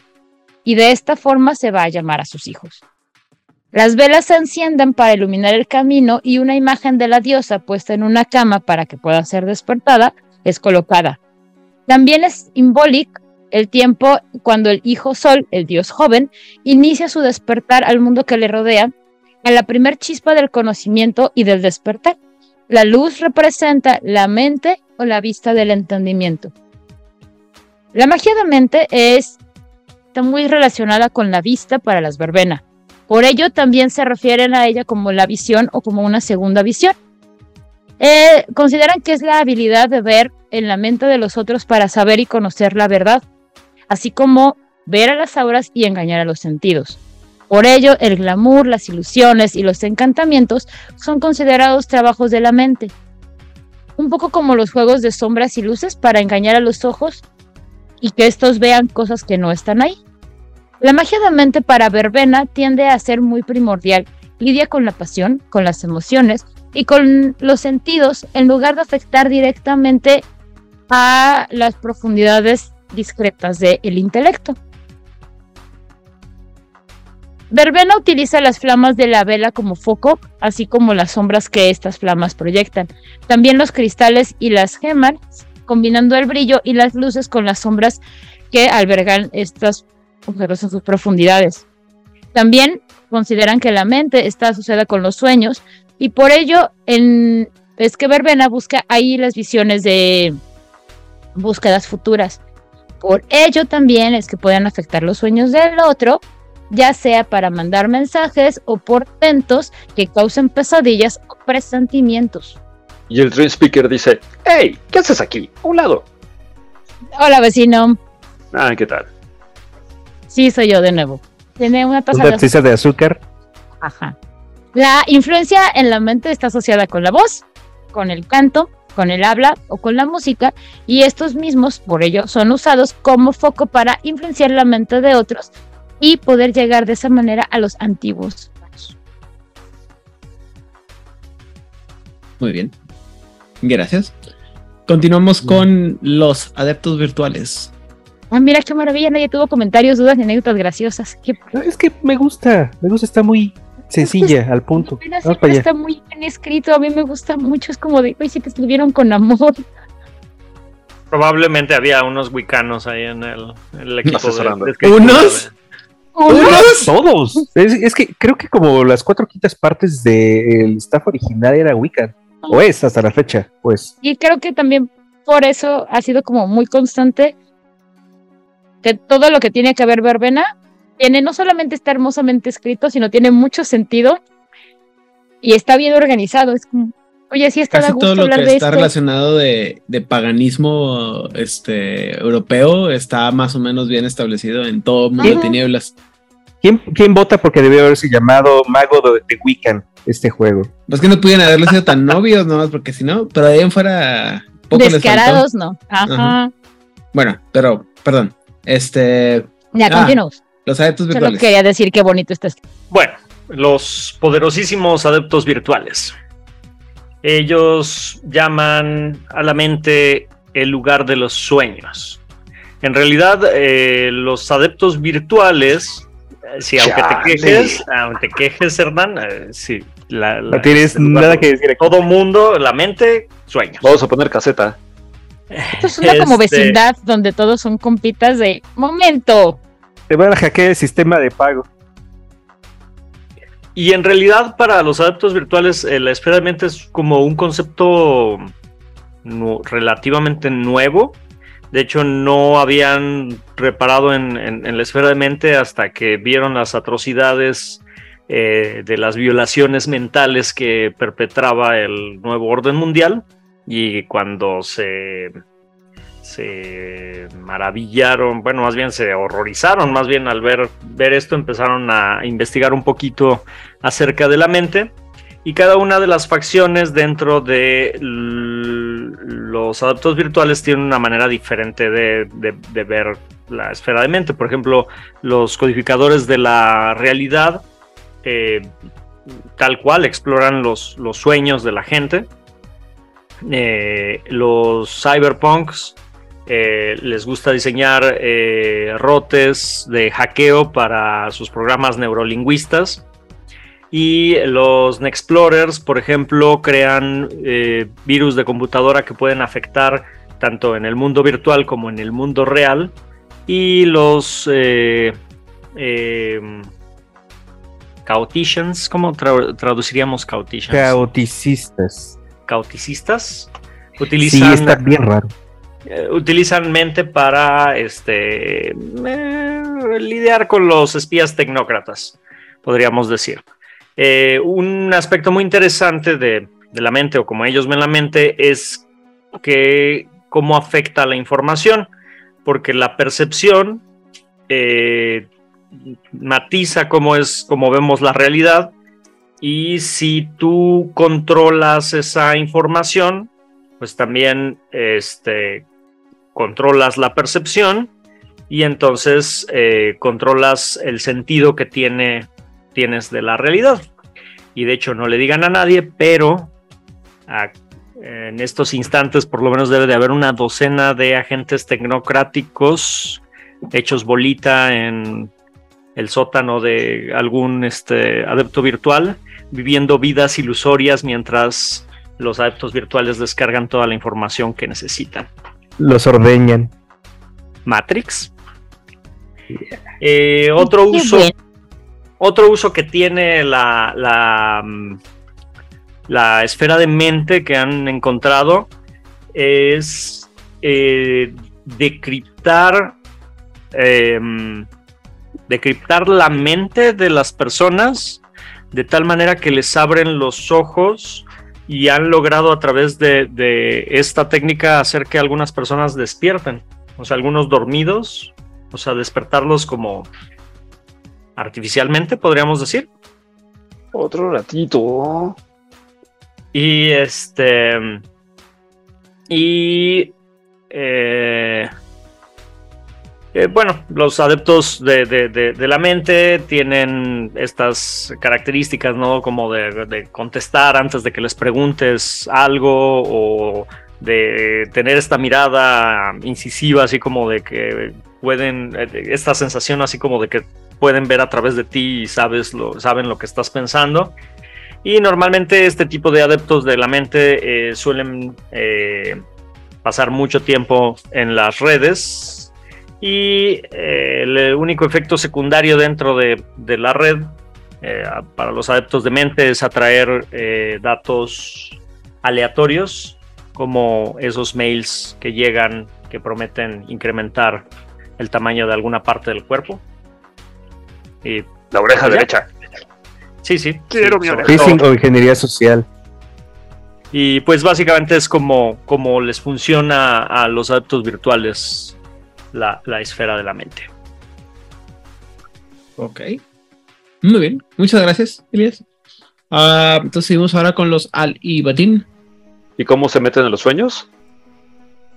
¿Quiénes? los alebatín está de moda, todo el mundo va y se mete en los sueños. Ya vamos a poner eh, una aduana. Aquí no, aquí ellos dicen, nosotros no hacemos esas cosas, nosotros vamos a quedar en el mundo real. Y la cosa está así. Fíjate que ellos consideran que eh, a través de su conexión de... Eh, con la, con la, con la ¿cómo le llaman? La sátira de Keter. Eh, como la principal y la más importante, que es la que da fuerza y estabilidad a todo el árbol, eh, consideran que lo que se tiene que hacer con ella es sutil. Tiene que hacer todo de manera sutil. Por lo tanto, tienen em, esta, este conocimiento práctico de psicología y empezaron a manejarlo desde antes que aparecieran los primeros psicólogos en, Occidente. Y afortunadamente o desafortunadamente lo capitalizan al momento de que conocen las tendencias y las debilidades de la mente humana. Los sutiles son capaces de lograr respuestas que ellos están buscando en un objetivo con nada más que una, una palabra, eh, una serie de palabras en código, una ceja levantada, si conocía la programación neurolingüística.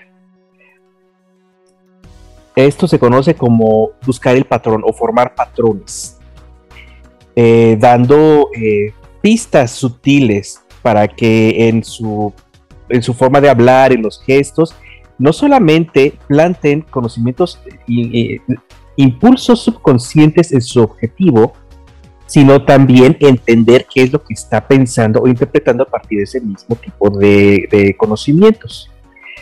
Eh, no necesitan tocar al, a la persona para tenerlo, pero esto solamente eh, lo refuerza.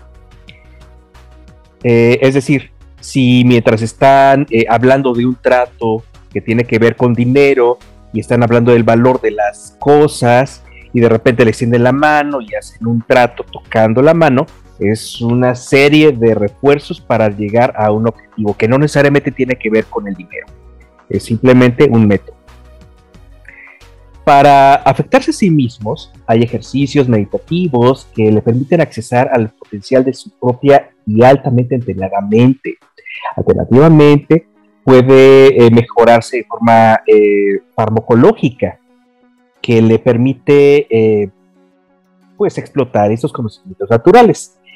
Ahora bien, tienen una forma muy interesante de utilizarlo también en, entrenamiento de los pequeños Padawan que de repente tienen. cuando se está haciendo una enseñanza, pues hay una especie de, ¿cómo se diría?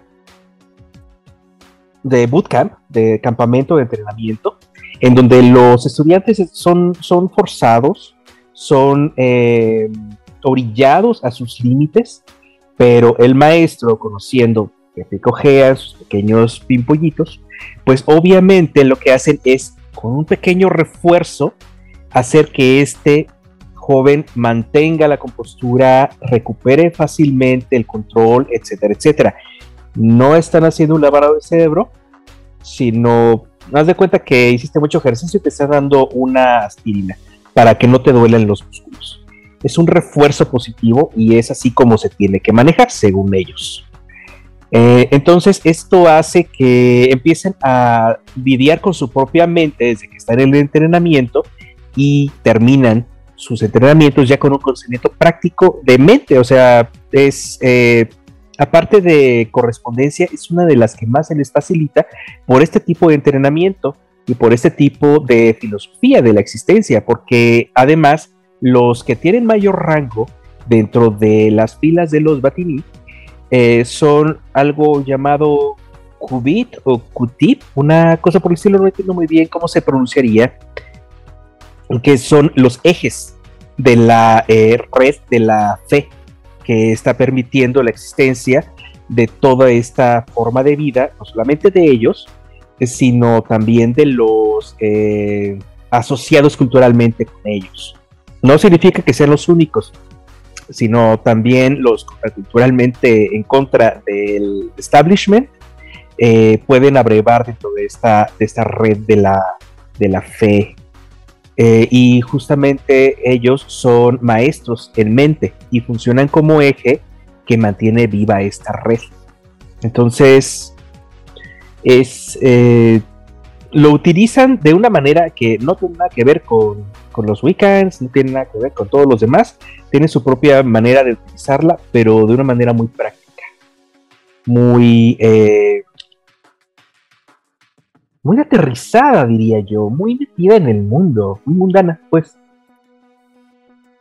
Muy bien, muy estudiada, ¿no? Sí, llevan más de dos mil años estudiándolo. Pues son expertos en esto y en espacio y correspondence. Y de ahí lo exprimen para justificar toda la magia que hacen. Pues sí. Así es. Me gustan. Muy bien. A mí también. Sigamos con temas más esotéricos. Vamos al antiguo Egipto y hablemos de los Hemka Los, los No lo usan porque los dioses no les dejan. ¿Cuánto? ¿Cuánto? no, ya sabemos que los Kemka Sobek hay, hay cuatro esferas que, que Sobek, el dios Sobek, no les, no les permite, que son Forces, Entropía, eh, Materia y Prime. Entonces, Mind sí es dentro de las que pueden hacer. Vaya. Pero, pero el libro no dice cómo lo hace. Uh. Este, pero, tranquilos, tranquilos. Este, eh, menciona que los Hem Sobek creen que, eh, que el cuerpo se divide, eh, bueno, entre el cuerpo y el alma hay, hay nueve aspectos de una persona y divide a la esfera de spirit en estos nueve aspectos, este, que son los componentes del ser humano en el antiguo Egipto. Compensando, ¿eh? Pues, pero bueno, la, esfera de Spirit, según esto, está dividida en el Kat, que es el cuerpo, el Sahu, que es la manifestación de espiritual del cuerpo, el Ab, que es el corazón, el Ka, que es la fuerza vital, el Ba, que es el alma eterna, el Kaibit, que es literalmente la sombra, y, no me refiero a la sombra esta de, psicológica, ¿no? Literalmente su sombra, o sea, la sombra que por el sol. Este, de hecho, si me dejas, las momias especifican que el Kaibit es la parte del espíritu que se encarga de efectuar las maldiciones cada vez que alguien invade la tumba.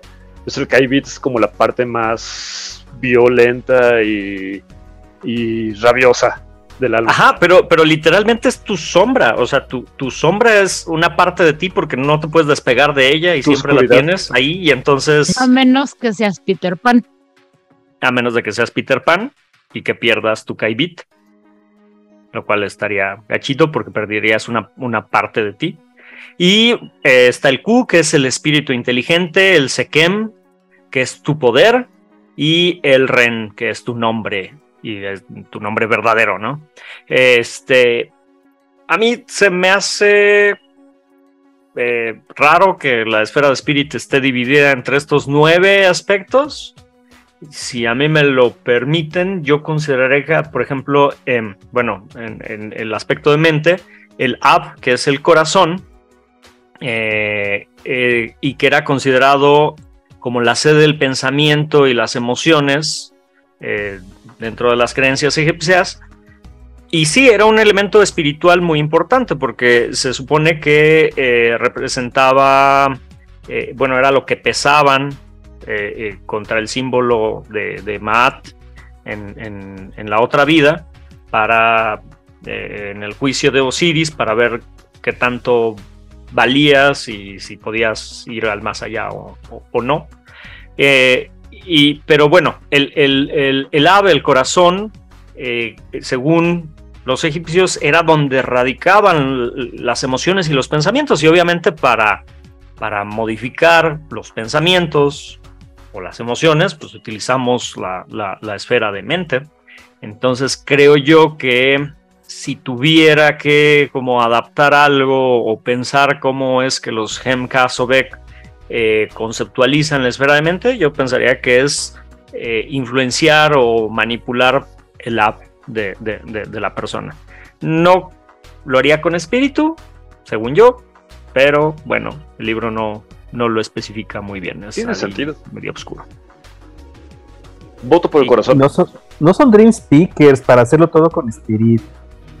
¿Por qué? es súper funcional. Bueno, ya, ya, ya me han mencionado anteriormente que qué pasa con el Book of Crafts, en donde así como que en algunos lugares este, eh, utilizaron ciertos, ciertos este, grupos para rellenar hojas y como que a otros grupos les faltaron hojas. Y bueno, pues ahí está. Ok. Eh, Copaloy. Los Copaloy, ellos creen en el Visita Rapanui. Uhane Hana, que es el trabajo del alma. Para los Copaloi, eh, como ya sabemos, las esferas no existen, o la división de esferas no existe como nosotros las, bueno, como los herméticos las impusieron. Y eh, ellos lo ven más como la fuerza de la naturaleza y la comunión que tienen con, la naturaleza y con los dioses y la preservación de la misma, ¿no? Y eh, la esfera de mind es una extensión para ellos de la esfera de espíritu. Eh, están conectadas o están interconectadas las dos. Eh, y de hecho muchos de sus efectos son efectos conjuntos, como por ejemplo poder ver el aura con espíritu y luego guiar los pensamientos del consultante o de la persona hasta que se adquiere la lectura del aura deseada, ¿no? O sea, este, vas, vas llevando a la persona hasta, hasta dejarlo en el estado en el que los quieren dejar, tranquilizarlos, por ejemplo. ¿Y si el aura no está? ¿Y si el aura se fue? Pues ese sería un grave problema. ¿La pueden buscar en la casa de mis vecinos de atrás? Que siempre están gritándole. Ok. Ay, güey, ese chiste me hizo daño emocional, güey. Bueno, los Copaloei también utilizan Ali-I. Eh, los, bueno, más bien los, los Ali, los jefes, utilizan la mente para ejercer su poder por derecho antiguo como jefe sobre su gente. Y creo que también le causan daño emocional a, sus súbditos utilizando mente para ejercer su poder, pero pues son los Copalei, así son ellos. Muy bien. Eh, las hermanas de. Oye, pero espera, Odil no ha hecho su disclaimer. Es neta, Hernán. Recordemos que la, las Les recordemos a todos nuestros queridos este, escuchas de todos los grupos que son considerados Capaloe, que pertenecen al grupo de las Polinesias, eh, que van desde lo que entendemos por Hawái hasta la mitad de Australia. Son un montón de grupos culturales y claramente a White le pueden valer como 25 kilos de pepino picado y dijeron, es uno mismo, wow, gracias. Oh, mi alma descansa. Continúa. Sí, o sea, para, para ellos Hawái es, es todas las Polinesias. ¿Por qué? Porque norteamericanos. Pues sí, o sea, o sea, juntas a todos estos y también un poco de Maurice por acá y un poquito de cabezas largas aquí. Ah, pero los, Es lo los, mismo, Copa, los Copa Loe son. No importa, son así. jóvenes, todo esto va a estar resuelto cuando salga quinta edición. ¿O no? O sea, ¿Lo van a seguramente, seguramente no, pero ya no tendremos que discutir porque ya no va a ser parte del canon. Muy bien, continuemos con las hermanas de Hipólita. No puedo burlarme y hacerlo todo al mismo tiempo. Bueno, las hermanas Hipólita ya habíamos aclarado que a ellas les vale sorbete todas estas cuestiones académicas de las nueve asignaturas con las que interpretan la magia. Ellas solo Porque hacen claramente magia. es muy masculino, como nos lo impusieron la- los herméticos, estos que de 20H no tienen nada más que el nombre. ¿No, no era este colonialista? Sí, También, era con el lista. Y patriarcado y así. lo curioso es que no puedo decir que es eurocentrista porque ellos están en el mero corazón de Europa. Pero podemos atribuir que cuando las hermanas Hipólita apañan a una nueva mujer que ha recibido abuso o experiencia traumática y la ayudan a tranquilizarse y a sanar su psique, están utilizando Mind. Que cuando ellas están comunicándose en un código que las aísla del entendimiento de los hombres para construir mayor sororidad, están utilizando Mind. Entonces ellas te van a decir que esto de Mind no te lo vienen manejando y se van a sustraer de cual- cualquier interpretación tuya mientras que ellas seguirán utilizándolo para sanar sus emociones, su psique y tener una mejor comunicación entre ellas. Y, y así. O sea, básicamente van a terapia. Es la esfera de la terapia. Tal cual. Qué Psicología maravilla. Alright. Y, de otra- y aún así tiene todavía más sentido y más congruencia que la visión de la tecnocracia. Deja de echarle sal, ni siquiera es que viverte la herida. No, Muy bien, me la debe por ser traidor hace tres sesiones. muy bien. Eh, continuemos entonces con los solicicati.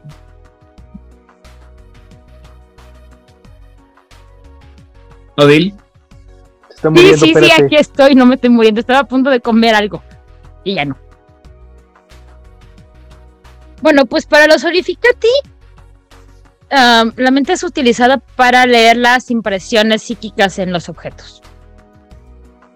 ¿Cómo es que los objetos son afectados por el balance de sus componentes y por ello las eh, y cómo también son afectados por las impresiones que fueron dejadas por aquellos que los usaban, o sea, la resonancia.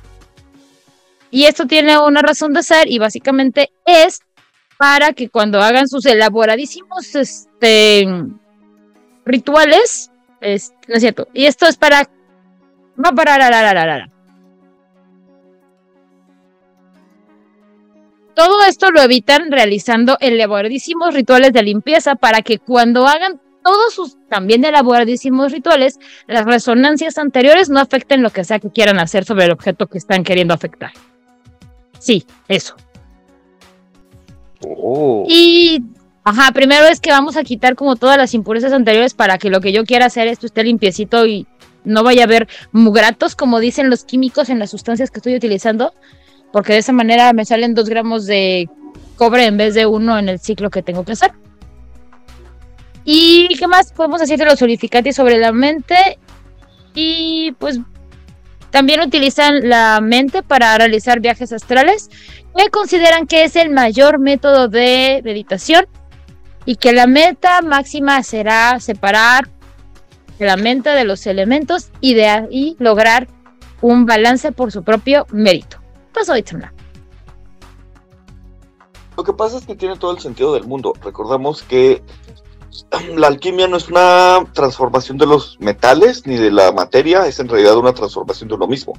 Por lo tanto, si tú quieres purificar las herramientas con las que trabajas, tienes que purificar también tus pensamientos. Si no, simplemente salud. Si no, salud. Si no, simplemente no va a funcionar lo que estés haciendo. Pues es que me hizo como todo el sentido del mundo teniendo en cuenta qué es lo que hacen y por qué lo hacen. Si yo estoy utilizando y manipulando algo que sigue teniendo residuos anteriores, um, eso puede corromper o puede malograr lo que sea que yo estoy queriendo hacer. Contaminar. O sea, si a mí, ajá, contaminar y para sus visiones, para su visión de, no lograrían el efecto deseado.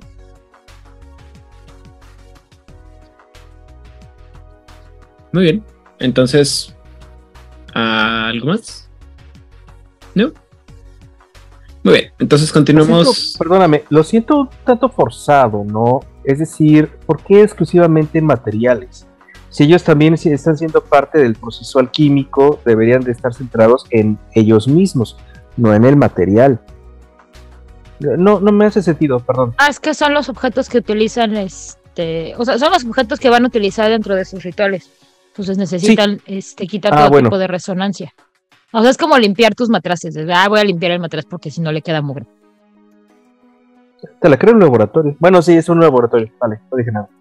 Ajá, ¿te acuerdas de los dos gramos de ¿Te acuerdas de los dos gramos de cobre, mi amor? En, en, este, en un laboratorio de química teníamos un ciclo de ciclo de cobre, donde teníamos que agregar cobre metálico, eh, hacer que se disuelva, después precipite, después este, sea extraído y después sea convertido químicamente otra vez a cobre.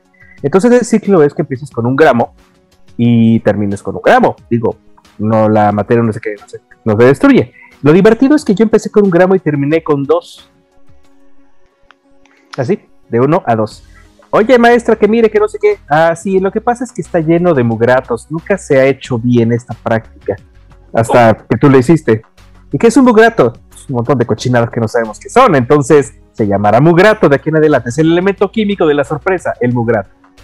Continuamos. Como eso del dividir el pastel en, tres partes iguales. Es el punto, punto 0001 en el cuchillo.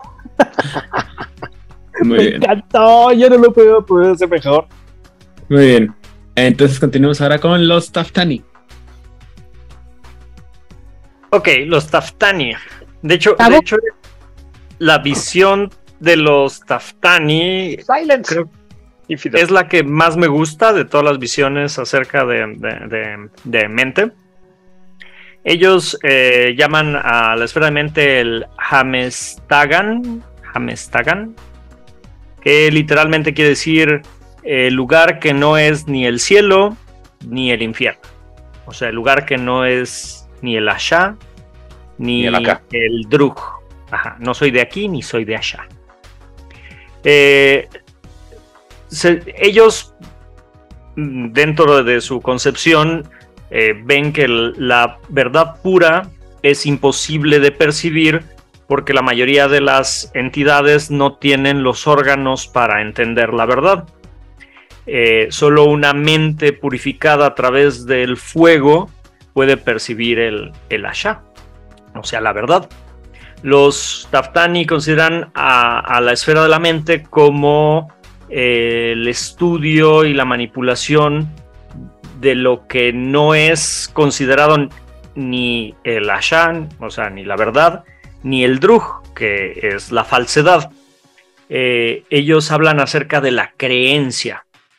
A través de eh, entender este, las imitaciones baratas y los sustitutos débiles de, lo que es la verdadera verdad, eh, pero, pero no, no por este, deseos maliciosos o, la, la malinterpretación voluntaria de la verdad, sino, sino realmente por el, la incapacidad de entender la, la, la verdad este, eh, eso genera ciertas ideas, ciertas creencias, ciertos pensamientos.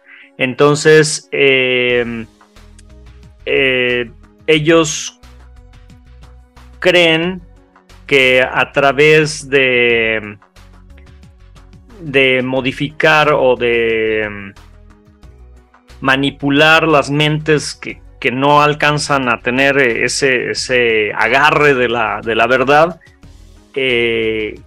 sustituyendo las no verdades con otras no verdades diferentes, hace que cambien los eh, conceptos, los pensamientos, las opiniones, el comportamiento e incluso la, la personalidad de, de, una persona. Entonces, ellos simplemente ven que reemplazan algo que no es cierto por otra, o sea, una creencia por otra creencia, y es la manera en la que manipulan la, la, mente.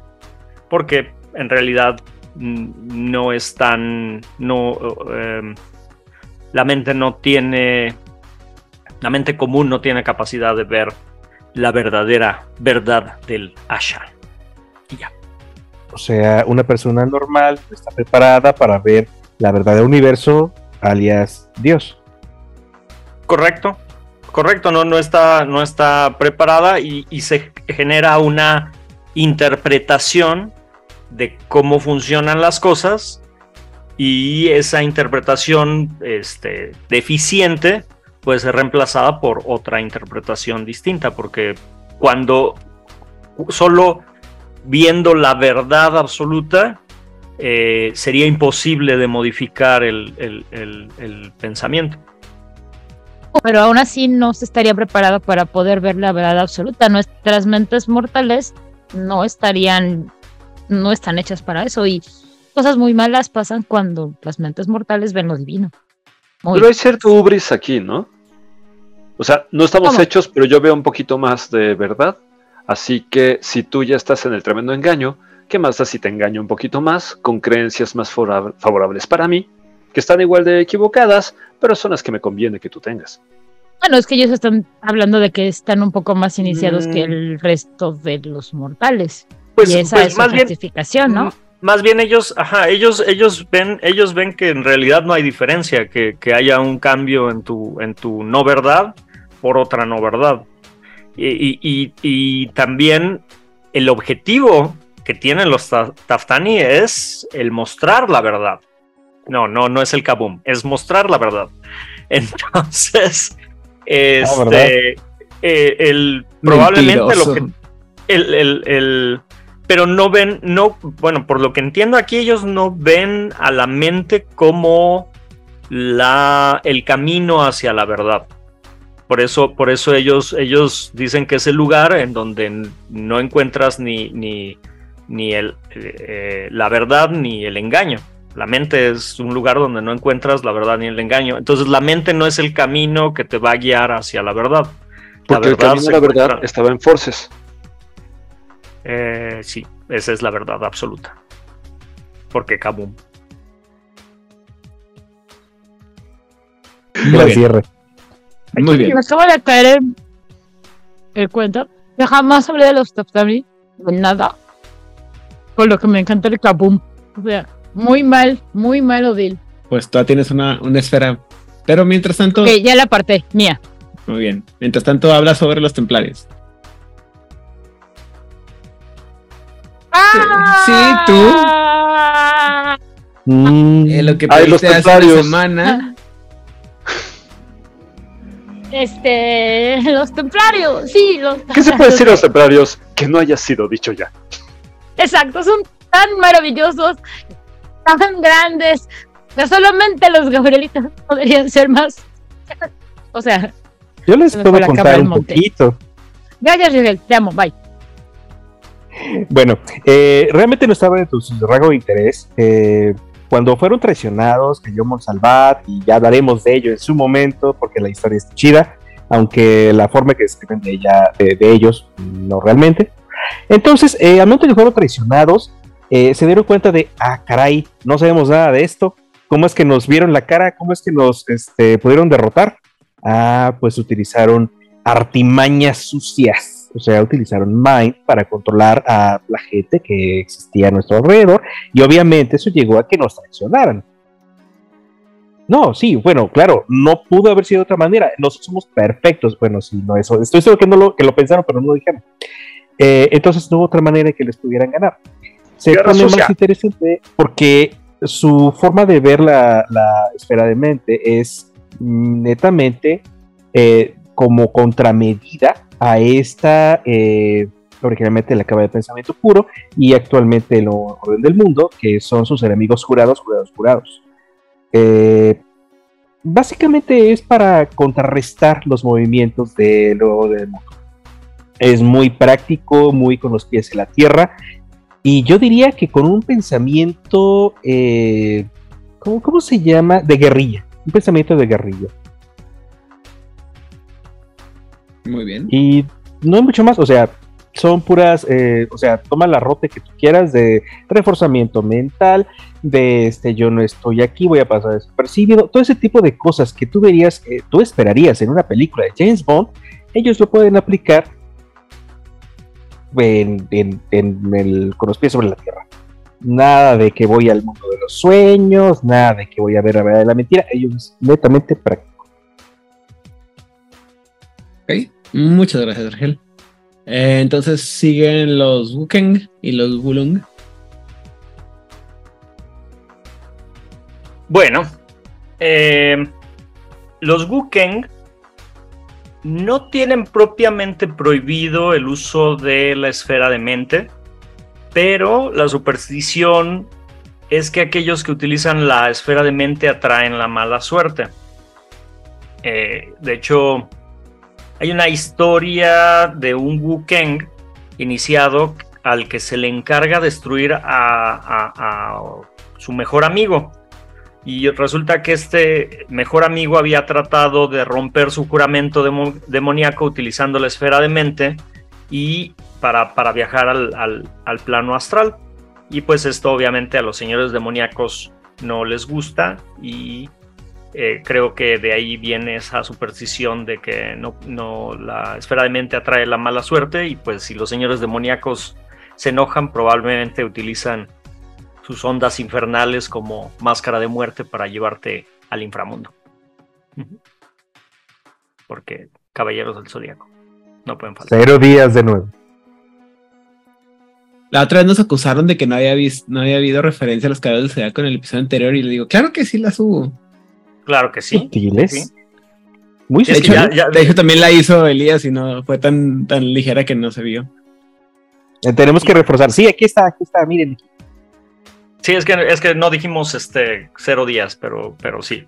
Ok, vamos a ponerle este marcador color amarillo chillante como armadura dorada para que vean que ahí está la referencia. Y, y si no, ahí está el, el- el encargado de las chinchetas que debiera de, de- de hacer eso si se nos olvida. Sí. ¿Ese es su trabajo? Pero de que hay referencias, hay referencias. Pero bueno, los Gulung. eh, los Gulung le llaman a el- la esfera de mente, le llaman eh, Sing o Sing, no sé cómo pronunciarlo, es H-S-I-N. Y em, la utilizan principalmente para ponerse en el mindset en ¿Estado el mental? modo, en el estado mental correcto cuando eh, se aproximan a, este, a la burocracia celestial para pedir algo, un favor, etcétera, ¿no? Y obtener la fuerza este, que requieren. Y también para reforzar el rol que tienen como enviados de la burocracia celestial, o sea, para manipular a la gente y que hagan lo que ellos quieren que hagan. Y básicamente es como, no hay mucha información de cómo, más allá de eso, de cómo utilizan este, los Gulung eh, la esfera de mente. También, quién sabe si eh, la asocien con la magia femenina que mencionan. Eh, porque, bueno, mente creo que pudiera estar bastante relacionado con el Shen Ming, que es el concepto de, vida que tienen los Wulung. Entonces, eh, también podría ser que, sea algo destinado a este concepto de magia femenina que tienen, pero bueno, mm, de momento es, es eso todo lo de los Gulung. Eh, Muchas gracias. Perdón, yo pensaría, yo pensaría que no está dentro del rango femenino, porque lo que comentaste ahorita suena al charolazo clásico de un judicial cuando va a extorsionarte. Entonces, eh, sí es muy eh, in your face de que, mira, yo soy tal y vas a hacer lo que yo diga. Claro, sí, sí tiene sentido. Probablemente no, probablemente sea más, más, este, más, sí, como tiene relación con la burocracia celestial directamente, tiene razón. Probablemente es más como de estatus. Lo utilizan más como para eso.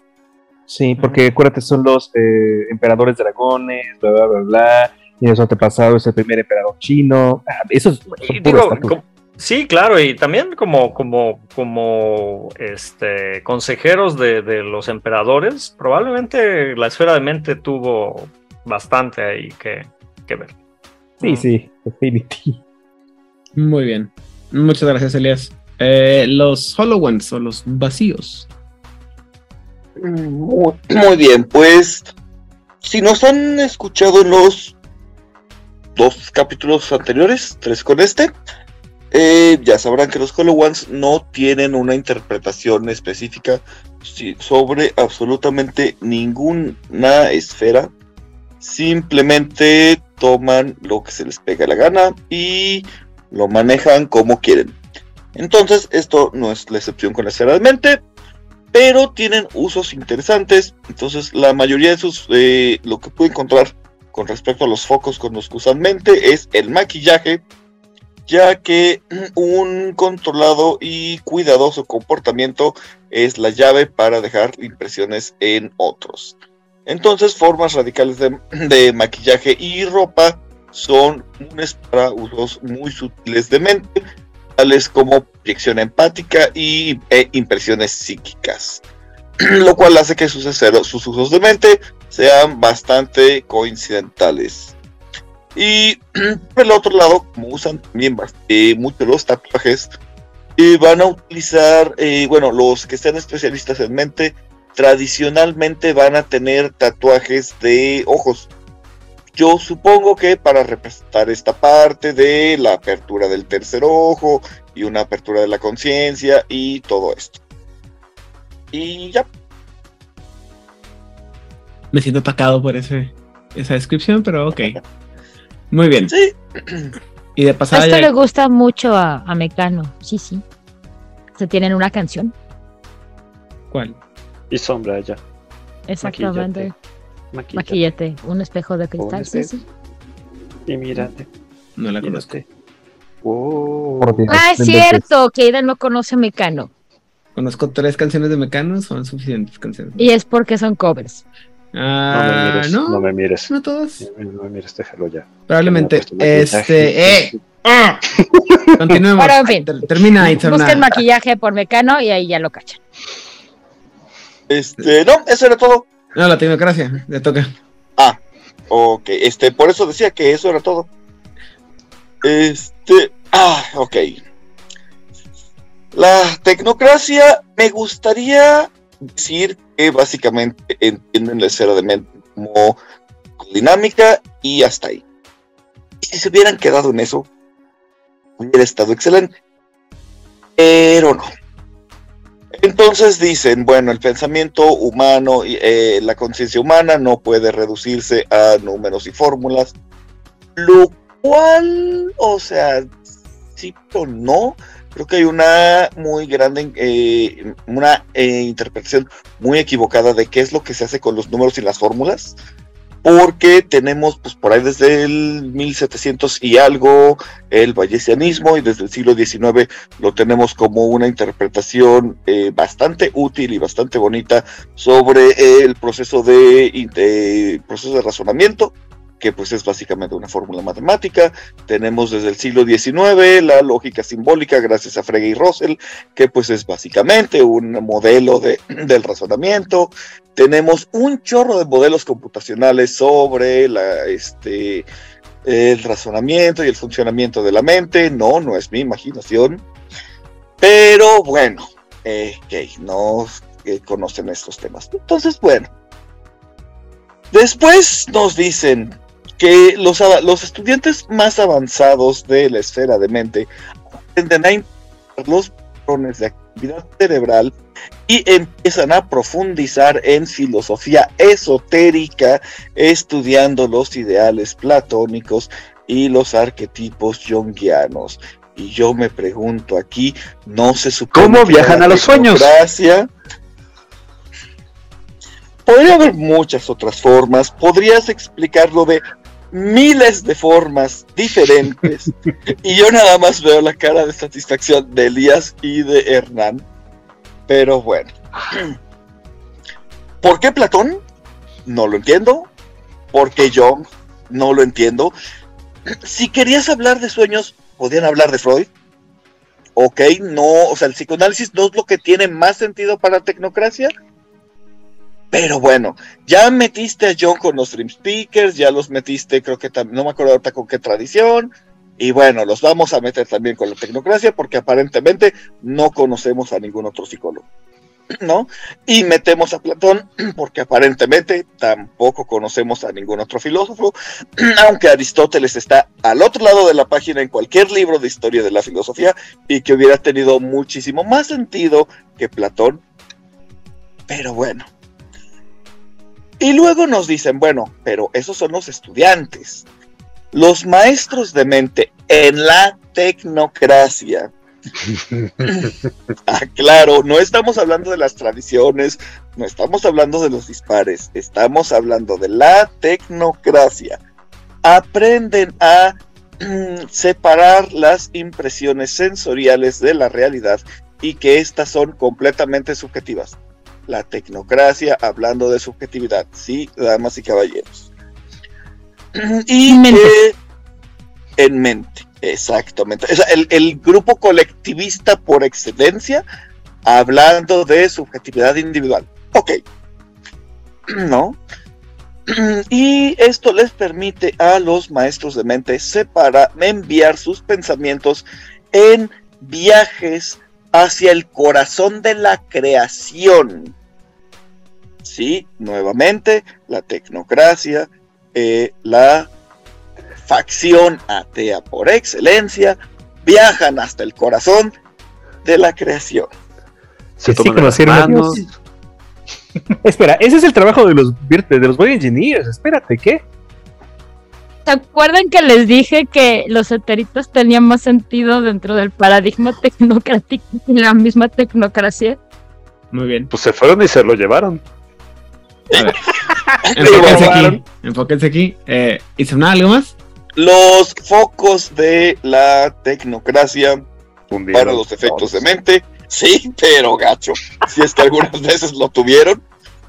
Incluyen entrenamiento ociónico, amplificadores cerebrales, implantes computacionales y técnicas psicosociales y estimulaciones de ondas de, pensamiento. Que esta última parte sí tiene sentido. Ahora yo quiero que me expliquen dónde entra Platón, Jung y la creación en todo esto. En los estimuladores. Como lo dije en el chat de, producción, en este momento yo presento mi renuncia formal hacia la tecnocracia. Muy bien. Gracias, ha eh, sido un gusto estar con ustedes. ¿Querías agregar algo más, Hernán? Además de que tiene plan dental. Rápido.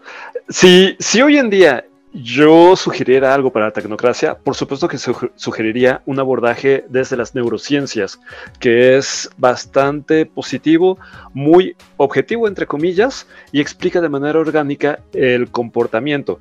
Por supuesto que las neurociencias van mucho más allá de eso cuando se meten en neurociencias contemplativas y de la meditación, etc. Pero las neurociencias estrictas te sirven para explicar el paradigma de la tecnocracia. Y si quieres más, puedes echar mano de la economía, tipo que desde el enfoque del sindicato. Y hay teorías economías de, de economía que explican la manera en la que tomamos decisiones, que se basa en datos más o menos objetivos y teorías muy interesantes. Y si no, puedes poner a una manada de actuarios rabiosos a explicar la conducta y te van a formular un montón de ecuaciones que explican la conducta humana. Y por ahí tienes un paradigma bastante sólido de qué es la mente en el contexto de la tecnocracia. Ah, ya, tienes ciencias cognitivas, tienes teoría de la decisión racional, tienes, insisto, la interpretación bayesiana, tienes el fisicalismo, tienes neuropsicología, tienes un chorro de cosas. Pero bueno, ni siquiera te tienes que ir a la filosofía especializada o al psicoanálisis. Con lógica matemática de cuarto, de primer año de preparatoria, es suficiente. O teoría de juego, que es básico en teoría política. Cualquier carrera de ciencias sociales, cualquier carrera de humanidades te enseñan lógica matemática y teoría de juegos. Ni siquiera tiene que ser algo complicado o elaborado. Es muy sencillo. Y lo segundo, Itzamna, te llegó tu episodio del Camino de la Noche. Lo siento mucho, lo lamento todavía más. En este momento dejaré de culparte por traidor de absolutamente lo que me hayas hecho, que ya no me acuerdo. Y mi corazón y empatía está contigo. Listo. ¿Algo más, Odil? ¿O era para dejar la, que lo aprecio mucho y que lamento mucho todo el sufrimiento que pasó, porque aparte yo lo leí, lo leí, lo leí y dije, ay. Todo el día.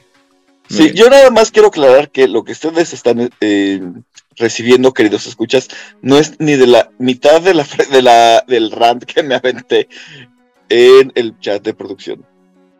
Ok. Sí, veíamos cómo lo iba sufriendo en tiempo real. Pero como dirían los Surficati, Aidan se precipita.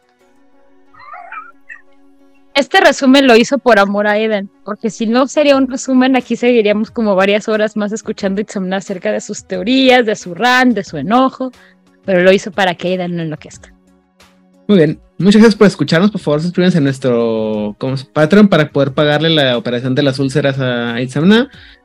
Y bueno, no, continuemos ahora con los niveles y los rotes de, eh, ¿cómo se llama? Mente, empezando por el nivel número uno. Yo tengo el nivel 1, digo, el nivel 1. El nivel 1 de la esfera de mente implica sentir pensamientos y emociones, escudo mental y apoderarse de uno mismo. Empoderarse. Es decir, con los rudimentos de la magia mental, un mago puede aprender a sentir las emociones y los impulsos superficiales de los demás, aunque no puede leer los pensamientos específicos, es que es capaz de percibir las impresiones psíquicas de una persona o lugar o un objeto. Mediante dicha percepción puede aventurar la naturaleza de una resonancia débil y determinar la naturaleza de otras más intensas. Incluso, sin la resonancia, puede incluso leer auras, notar cambios de humor, separar la verdad de las mentiras u obtener una idea general del estado mental de alguien mediante una tirada con éxito de arete o de enlightenment, de entendimiento.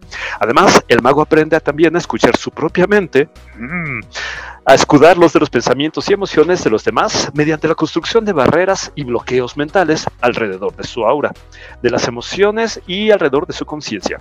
Cada éxito en una tirada de arete coincidente resta un éxito a los intentos de cualquier personaje de leer estos elementos psíquicos. Finalmente, en un aspecto relacionado, también aprende a realizar múltiples tareas y absorber datos con una precisión sorprendente. Con cada éxito obtenido, se le permite tener en cuenta un asunto adicional o disminuir el tiempo del proceso que una persona normal necesitaría para procesar algo. Esto es que puede tirar simultáneamente dos skills, por ejemplo, gracias a que puede compartimentar su mente en dos o en tres, según los éxitos. Durante una escena o dos, puede incluso aumentar uno de sus rasgos mentales con el primer punto, aumentar uno de sus rasgos mentales en un punto por éxito, gracias a que es un efecto de empoderamiento mental que concentra sus facultades mentales. Así que ahí se las dejo. Haces un montón con el primer puntito. Cómo ponerte más inteligente, más intelligence, wits, más ágil mentalmente. Astuto. Más astuto, exacto. Y también más resistente con tu mentecita loca. Si no creen que les sale barato, mente no es para ustedes. Muchas gracias, Fernando. ¿A nivel 2? Bueno, eh, nivel 2 ya puedes leer pensamientos eh, de otras personas, es decir, ya puedes percibir eh, los pensamientos, los, los, patrones mentales de otros seres. De las múltiples este, chucherías que te permite leer los pensamientos, eh, crear impresiones, es decir, puedes esto está mal escrito, pero no importa, no importa. Te permite leer las memorias de lo que ha quedado en objetos o lugares uh, de, que tu alrededor. E impulsos mentales te permite enviar un breve impulso mental contra un objetivo. Tiene que ser, ser una sensación, no un pensamiento. Pero ya empiezas a influir. O establecer un lazo empático entre dos personas. Igual, es cuestión de compartir sentimientos en este. Todavía nada elaborado. Eh, como rote, yo elegí la canción de las moscas. Se compone de Mind 2, Prime 1 o Matter 1 y Time de 2. Realmente la muerte no se olvida y algunos eutanatos pueden obtener las vibraciones de un evento del cosmos cantando el Om y abriendo sus mentes a los súbitos susurros de la muerte que permanecen en el lugar. Otros examinan eh, el aura de lo, de lo muerto, el patrón de la sangre que cayó, el aroma o los eh, caminos de las moscas del cadáver que salieron a partir del punto de donde alguien murió. Los magos de la muerte utilizan esta rote para cazar a los asesinos e investigar muertes cuestionables. Es decir, empiezan a sospechar que esta muerte no fue natural, así que se da la tarea de, con esta rote, examinar las víctimas. Eh, y ya algunos avanzados pueden darse cuenta si fue una buena muerte o si fue una muerte cruel y castigarlo en conjunto.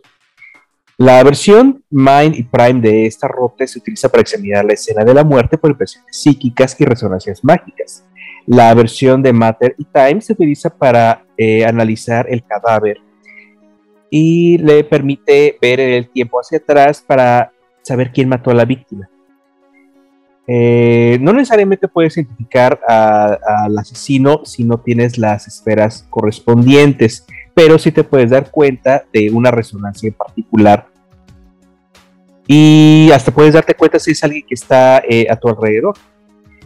Y para eso necesitas tres éxitos en tu tiro. Dependiendo de qué es lo que quieras, puede ser más o menos fácil. Pero básicamente te permite rastrear a un asesino. Está muy divertido. Hey, suena, suena interesante y suena útil. Sobre todo porque casi todas las crónicas, como sabemos, en el mundo de dinero empiezan con que alguien se murió y tenemos que ir a buscar al asesino. Sobre todo el príncipe de la ciudad. Sí, el tío rico. ¿Cómo? ¿El tío rico? El tío rico que llamó a todos a su mansión. Si están escuchando ah, sí. es porque... Fue el coronel Mostaza con un candelabro en la sala. O un mago que muere en, circunstancias misteriosas. Sí. Siempre. Desintegrado. Por sí mismo. Por sí mismo. ¿Cuál es la manera más trillada en la que empiezan tus crónicas? Encuesta para. ¿Estás en un bar? Está todo empieza, en un bar y entonces hay una masacre. Y entra un enano, un elfo y un este. No, no, no, no, ese tipo de bares. Muy bien. Este, ah, perdón. Nivel 3. en un eliseo. Ah, bueno, pues básicamente en nivel 3 las cosas empiezan a poner todavía más interesantes por si no estaban ya padres. Y básicamente lo que permite el nivel 3 es que la poderosísima mente de el mago es suficientemente hábil para poder realizar eh, comunicaciones pues mentales directas. Esto puede ser que ya, sea a través de eh, mensajes, de ideas, o también engañar incluso la mente del otro. También le permite poder entender cualquier idioma o cualquier símbolo siempre y cuando tenga un origen humano. También le permite eh, poder mantener este. Um, ¿Cómo se llama esto? Ah, ya. Poder mantener control de sus pensamientos a través del sueño y de los. Digo, los sueños. O sea, mientras duerme puede controlar sus sueños y su sueño. Y pues en resumen, es eso, ya empiezas a tener lazos de, telepatía, puedes leer sin problema la mente de otros, mandar mensajes completos, ya sea como frases o como ideas o como imágenes, e incluso puedes ya empezar a engañar a la mente del otro. Y como a mí me da mucho, mucho, mucho, mucho, mucho miedo este tipo de cosas, dije, vamos a ver qué hace la bonita Unión Tecnocrática con esto. Y aquí es en donde se empieza a poner verdaderamente espantoso. Se llama condicionamiento social, es una rota de mente 3 con Prime de 2. El control social todo es, mejor con Prime. Porque todo es mejor con Prime, para que amarre y sepa sabroso. Y en este caso, pues nada más para que sepa, sea todavía más horrible. Em, el control social es una forma de vida para los ciudadanos de la Unión Tecnocrática. Por si no les quedaba claro y no lo sabían, pues ahora ya lo saben.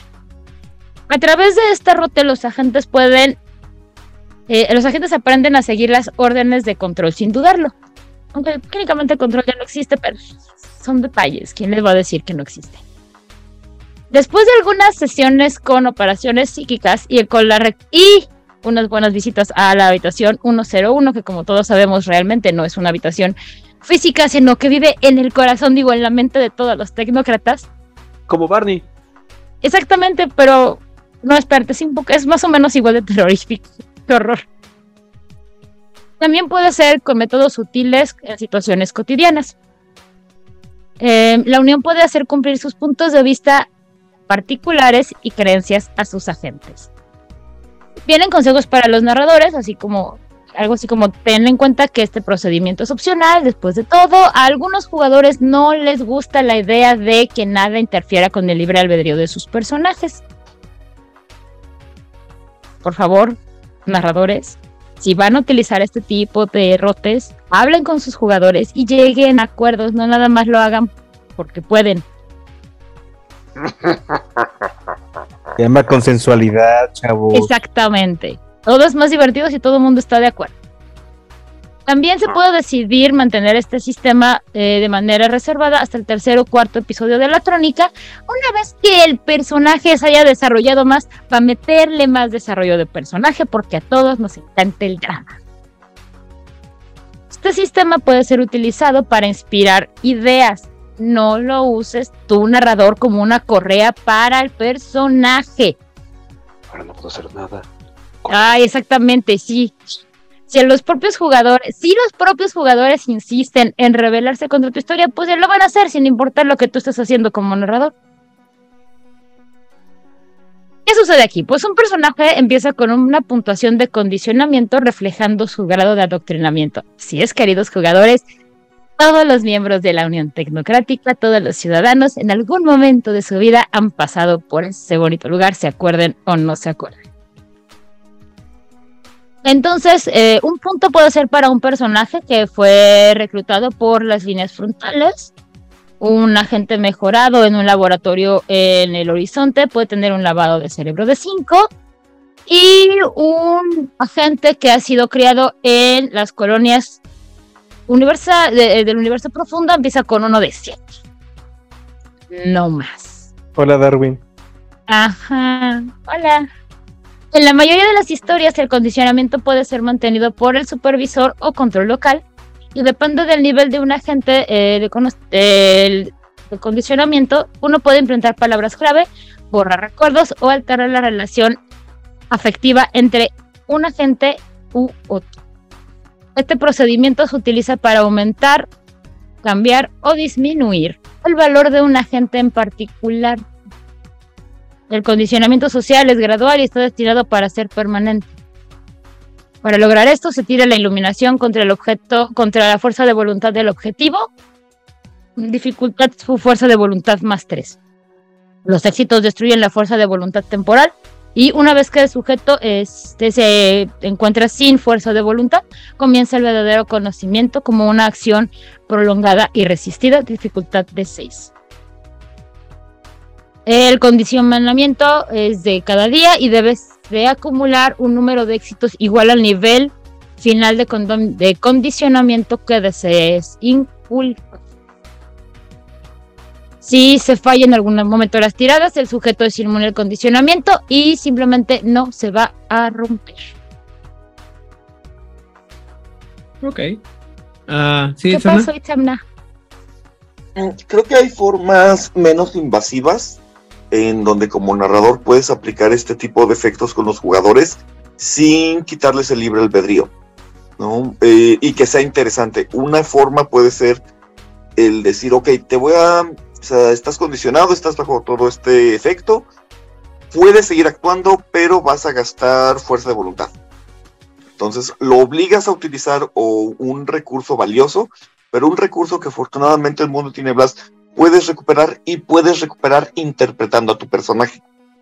Entonces, creas una tensión interesante dentro del juego, metes un conflicto sin obligar a que el jugador tenga que hacer lo que tú quieres. Está padre. O le pones penalizaciones. Ah, por las penalizaciones cuando va a actuar en, cuando va a hacer algo que no este que va en contra del condicionamiento. Alright. Ok. Puede ser. Este tercer punto es donde ya puedo viajar por los sueños, ¿verdad? Digo, estuvimos hablando de viajar por los sueños. y bueno, pues básicamente como después de jugar mucho tiempo Tecnocracia, este punto en particular es uno de los efectos que más miedo me dan y es lo que le da el pésimo, pésimo nombre a los NW, porque además les encanta, es como de, güey, no mames, amo mi trabajo. Viven para eso, así como Úrsula, así igualito. ¿Verdad, Itzamna? Una iromancia en la, en la esfera de mente, muy bien. ¿Quién lo pensaría? Eh, no sé, ya me voy porque ya me tengo que ir a bañar. Guacala, qué asco, me siento sucio. Eh, ok. ¿A nivel 4? Muy bien. Eh, a nivel 4 es justo donde se empieza a ver el, como dicen aquí, el terrible poder de la NWO y los trajes negros ya que les permite al mago gobernar las acciones de otra persona, así como sus pensamientos, alterar sus percepciones o estado mental, y ya pueden eh, hacer proyección astral. Pueden modificar los recuerdos de alguien, volverlo loco o cuerdo si son quizás menos crueles. Aunque ahorita me estoy preguntando qué sería más cruel en esta sociedad actual. y cubrir su aura con las impresiones deseadas y preparar sugestiones y órdenes post-hipnóticas. Y si quieren saber qué es, un, qué es una eh, orden post-hipnótica, pues pueden irse al manual, página 605, 607. No voy a discutirlo ahorita. Y ya. Y el road que yo traigo es un road de los akashicos que hacen que la palabra, que la frase pensamientos que duelen tenga un sentido literal. Entonces, este es un efecto de vida 3, mente 4 y tiempo 5, que mm, al golpear eh, puntos de presión mientras se entona el Dharma Sutra, los miembros del Cien Chuan y Lohan Chuan pueden abrir heridas que afecten a los pensamientos. Y si la víctima eh, realiza ese acto o piensa un pensamiento peligroso, eh, va a recibir una fuerza destructiva va en su cuerpo. Básicamente. Se le recomodan las ideas a golpes. Sí, básicamente, no, es que no solo te recomiendan las ideas, básicamente hacen que pensar algo te duela y te haga daño. O sea, si tú pensaste lo que no debías o lo que no querían, ellos te duele. Y ok, voy a, no voy a defender ya la tecnocracia, simplemente voy a criticar también a las tradiciones. Ahorita que eh, Odil decía que el, condicionamiento de la tecnocracia es terrible, sí, pero esto está todavía más feo, porque ese es un condicionamiento muchísimo más eh, invasivo. Es el, mira, ¿quieres dejar de fumar? Voy a hacer que literalmente cuando, cuando tú pienses si quieren fumar, te sangren los pulmones. A ver, momento. cortarle el dedo a tu esposa o poner a un gato sobre el piso. Pensé en lo mismo, pensé en lo mismo del gato. Lo mismo, lo mismo. Y también eso es naranja mecánica, que fue el procedimiento, yo casi no me acuerdo del nombre, que básicamente es lo que hacía. Esa cosa, gracias. Muy bien. Y bueno, básicamente es eso. Ok. ¿Alguien vio Brasil? La película Brasil de Terry Pratchett. Porque también es, muy recomendada, ¿eh? No es de Terry Pratchett, es de el de Monty Python, es de este Terry Gilliam. Terry Gilliam. perdónenme, me equivoqué de británico ilustre. El, de Terry británico. Uno es, uno es norteamericano. No, importa. Lo importante es que eh, aquí se habla también acerca de un eh, tratamiento muy invasivo para cambiar la personalidad, solo que con unos resultados muy vistosos. No, desagradables al final, pero muy vistosos. Muy recomendada la película si quieren ver un efecto así. Ok. Entonces, Aunque realmente nadie defendió a las tradiciones, o sea, es como de nadie está diciendo que las tradiciones hagan buen uso de Mind, solamente no hablamos de hecho. Llegaremos a eso, supongo. Tal vez, eventualmente. Por lo pronto, a nivel 5. Bueno, pues la maestría de mente eh, ya nos permite controlar el subconsciente, que nos permite eh, reescribir la personalidad de una persona o sus creencias más fundamentales. Eh, podemos también eh, separar la mente del cuerpo por periodos muy, largos, muy, muy, muy largos, dejando el cuerpo atrás. Obviamente sería bueno pensar en técnicas para conservar el cuerpo, sobre todo si lo dejas indefenso. Y, eh, o si vas a estar mucho tiempo alejado de él. Y eh, ya con 5 también puedes crear una inteligencia de la nada. Puedes crear algo que piense. Obviamente requieres algunas esferas auxiliares si quieres que tenga alguna corporealidad o anclarlo a algo para que se mantenga esa inteligencia eh, y no sea simplemente efímera, pero pues ya con 5 ya podemos crear inteligencia. el libro te el libro te sugiere que no lo hagas porque es un poquito cruel crear una conciencia que es efímera, ¿no? Pues, pues sí, estaría gachito crear una conciencia que nada más. Hola, ¿qué tal? Ya moriste. Ajá, sí. Probablemente ni siquiera se dé cuenta de qué fue lo que pasó, pero supongo que hay algunos que se divierten haciendo eso. Y este, el día de hoy les podría haber traído 10 rotes, porque Aidan no dijo que había límite, pero nada más les traje un. El límite es tácito. Ah, bueno, no, no, no lo había entendido así. Porque desde el principio dijimos que nomás era un rote por nivel, pero. Pero Yo no me acuerdo. Y el rote que les traje el día de hoy de nivel 5 de mente es el FIRP que es el acrónimo de procedimiento de remoción a través de la interferencia fractal, por sus siglas en inglés.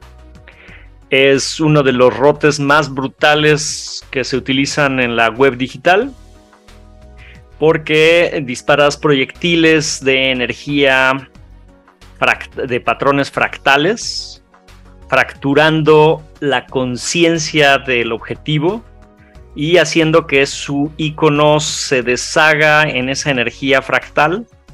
Este, e, este efecto es un efecto de mente de 5, entropía de 4, forces de 3, vida de 3 y prime de 2. mata lo que se toque.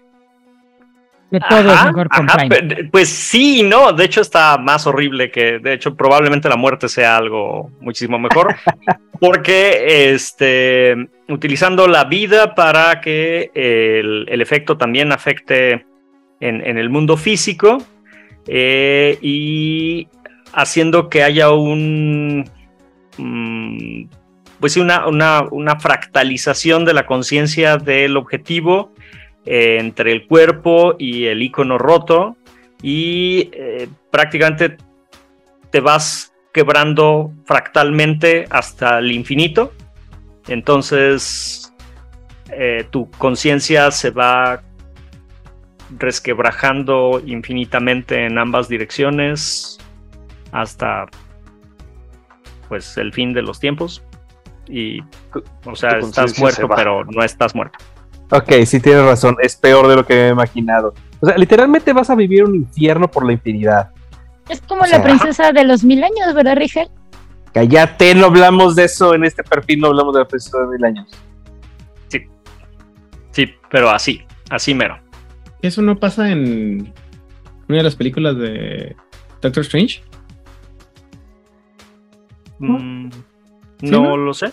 Que no te mandan Ah, al, al Evil, Doctor Strange lo manda. Ajá. Y se queda así desmagándose por la eternidad, para siempre y por siempre. Forever and ever. O sea, básicamente el eventual evento al evento al, al, eh, ¿cómo se llama? Evento Horizon, de evento de un agujero negro, en el cual ah. teóricamente hablando nunca terminas de morirte porque tardas una infinidad de tiempo en terminar de ser espaguetificado. Solamente le falta la parte del country de ¿Mm? Sandman. Sandman hace algo parecido cuando le aplica al mago que lo atrapa la maldición del despertar infinito. Ah, sí, me A lo mejor estoy pensando en eso. Muy bien. Eh, ¿Algo más que nos falta aplicar de, la. o explicar o hablar sobre la esfera de mente? No, creo que ahora sí lo cubrimos todo tranquila y holgadamente. Curiosamente dijimos que las últimas tres esferas iban a ser las más complicadas y creo que han sido las más fáciles de explicar y en las que hemos tenido menos debate. Pero todavía falta la, la mera buena o la peor. Como que. Eh, venga, venga, venga, venga. Muy bien, entonces si hemos terminado de eh, eh, agotar, perdón, todo lo que tiene que ver con la esfera de mente. Saludos y redes sociales, por favor, Hernán.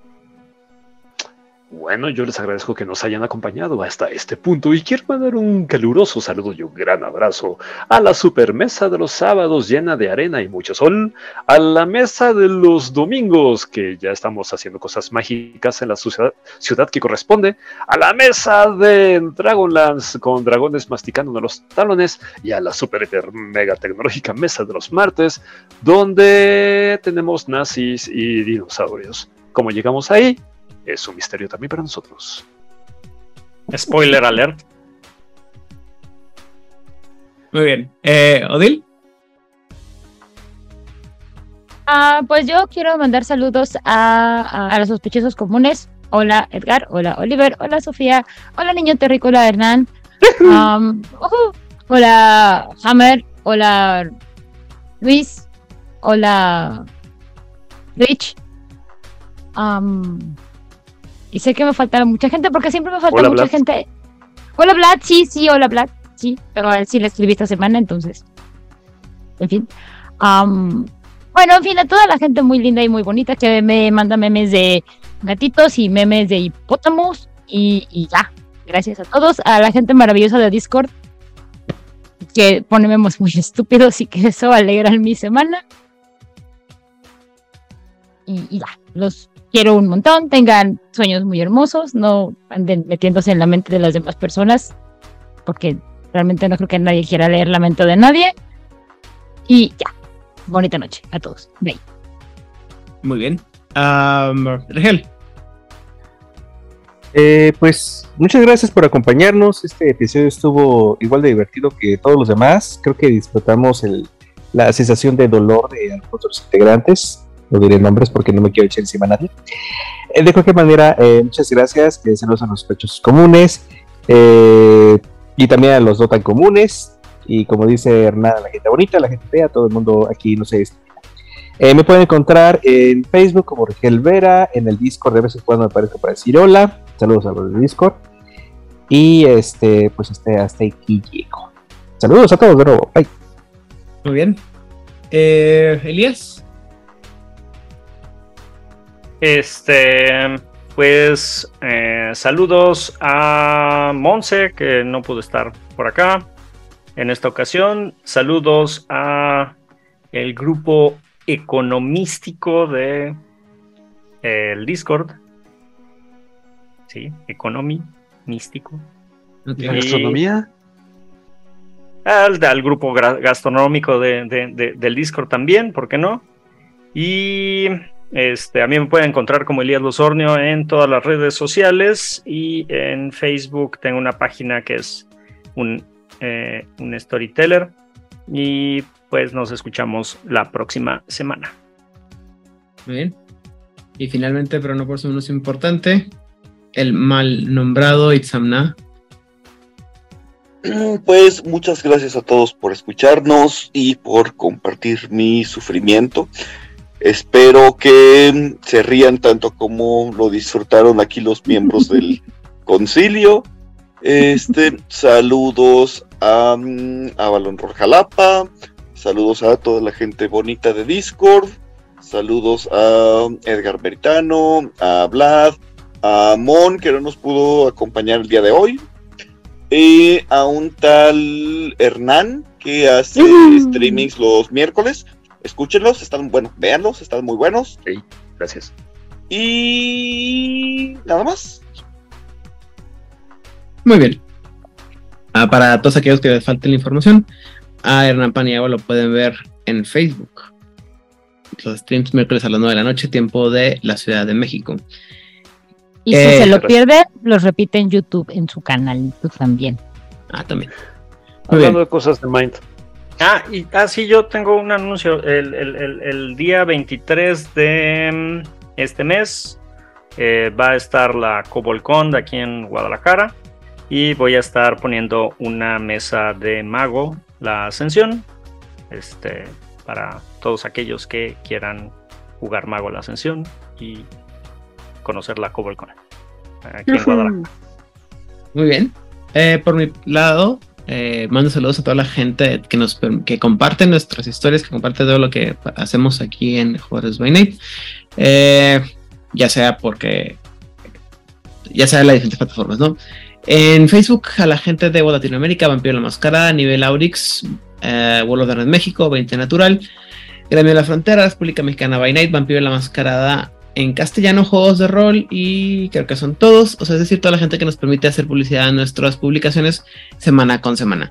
También un saludo a la gente que nos sigue en Instagram y que nos manda mensajes en Instagram, en Twitter, en... Ya estamos en threads, no me he metido a meterle a moverle a threads, pero estamos en threads. Y estamos en YouTube. Toda la gente que deja comentarios, que manda mensajes, que de una manera u otra interactúa con nuestro contenido. Muchas, muchas gracias. Por favor, síganse suscribiendo, pónganle video, pónganle like a todo lo que hacemos en todas las redes sociales, sobre todo en las que nos pueden ayudar a monetizar, como es, por ejemplo, YouTube. Uh, fuera de aquí del grupo cercano, te mandamos un saludo a los antes mencionados. Falta mencionar al temible Gelial. Y a la gente de Masterface, Eduardo, Luis, Carlos, Alberto y Oliver, el jugador casual, que también tiene su propio canal. A la gente de Mochilas Chasm, a Pepe y Monza de Corona Roll. a la gente de Avalon Roll. ¿Quién me falta? No sé, creo que de México no me falta nadie. Muy bien. En Chile, a la gente de Chile en Tinieblas, Oscar Guerrero, Gabriel Segura y también la comunidad de El Libro de Noob, que es un grupo de allá de Chile en Tinieblas también. Oh, Argentina, la voz de Anga, la voz de Lander, Secretos Oscuros, El Circo de Medianoche. Y creo que me falta alguien de allá. No. Eh, Colombia, eh, Aldemar. En Venezuela, eh, Guillermo Moreno. Ah, y en España, la gente de la frecuencia, David Damián Rosa. En Barcelona, a Emilio Rubio y Raúl Roldán y a Nocturnadit que ya regresó de su eh, exilio autoimpuesto. Y sin más por el momento, si han descubierto todos los misterios que tienen que ver con el conocimiento de la esfera de mente, por favor, Compártanos. compártanos. Compártanos. Compártanos.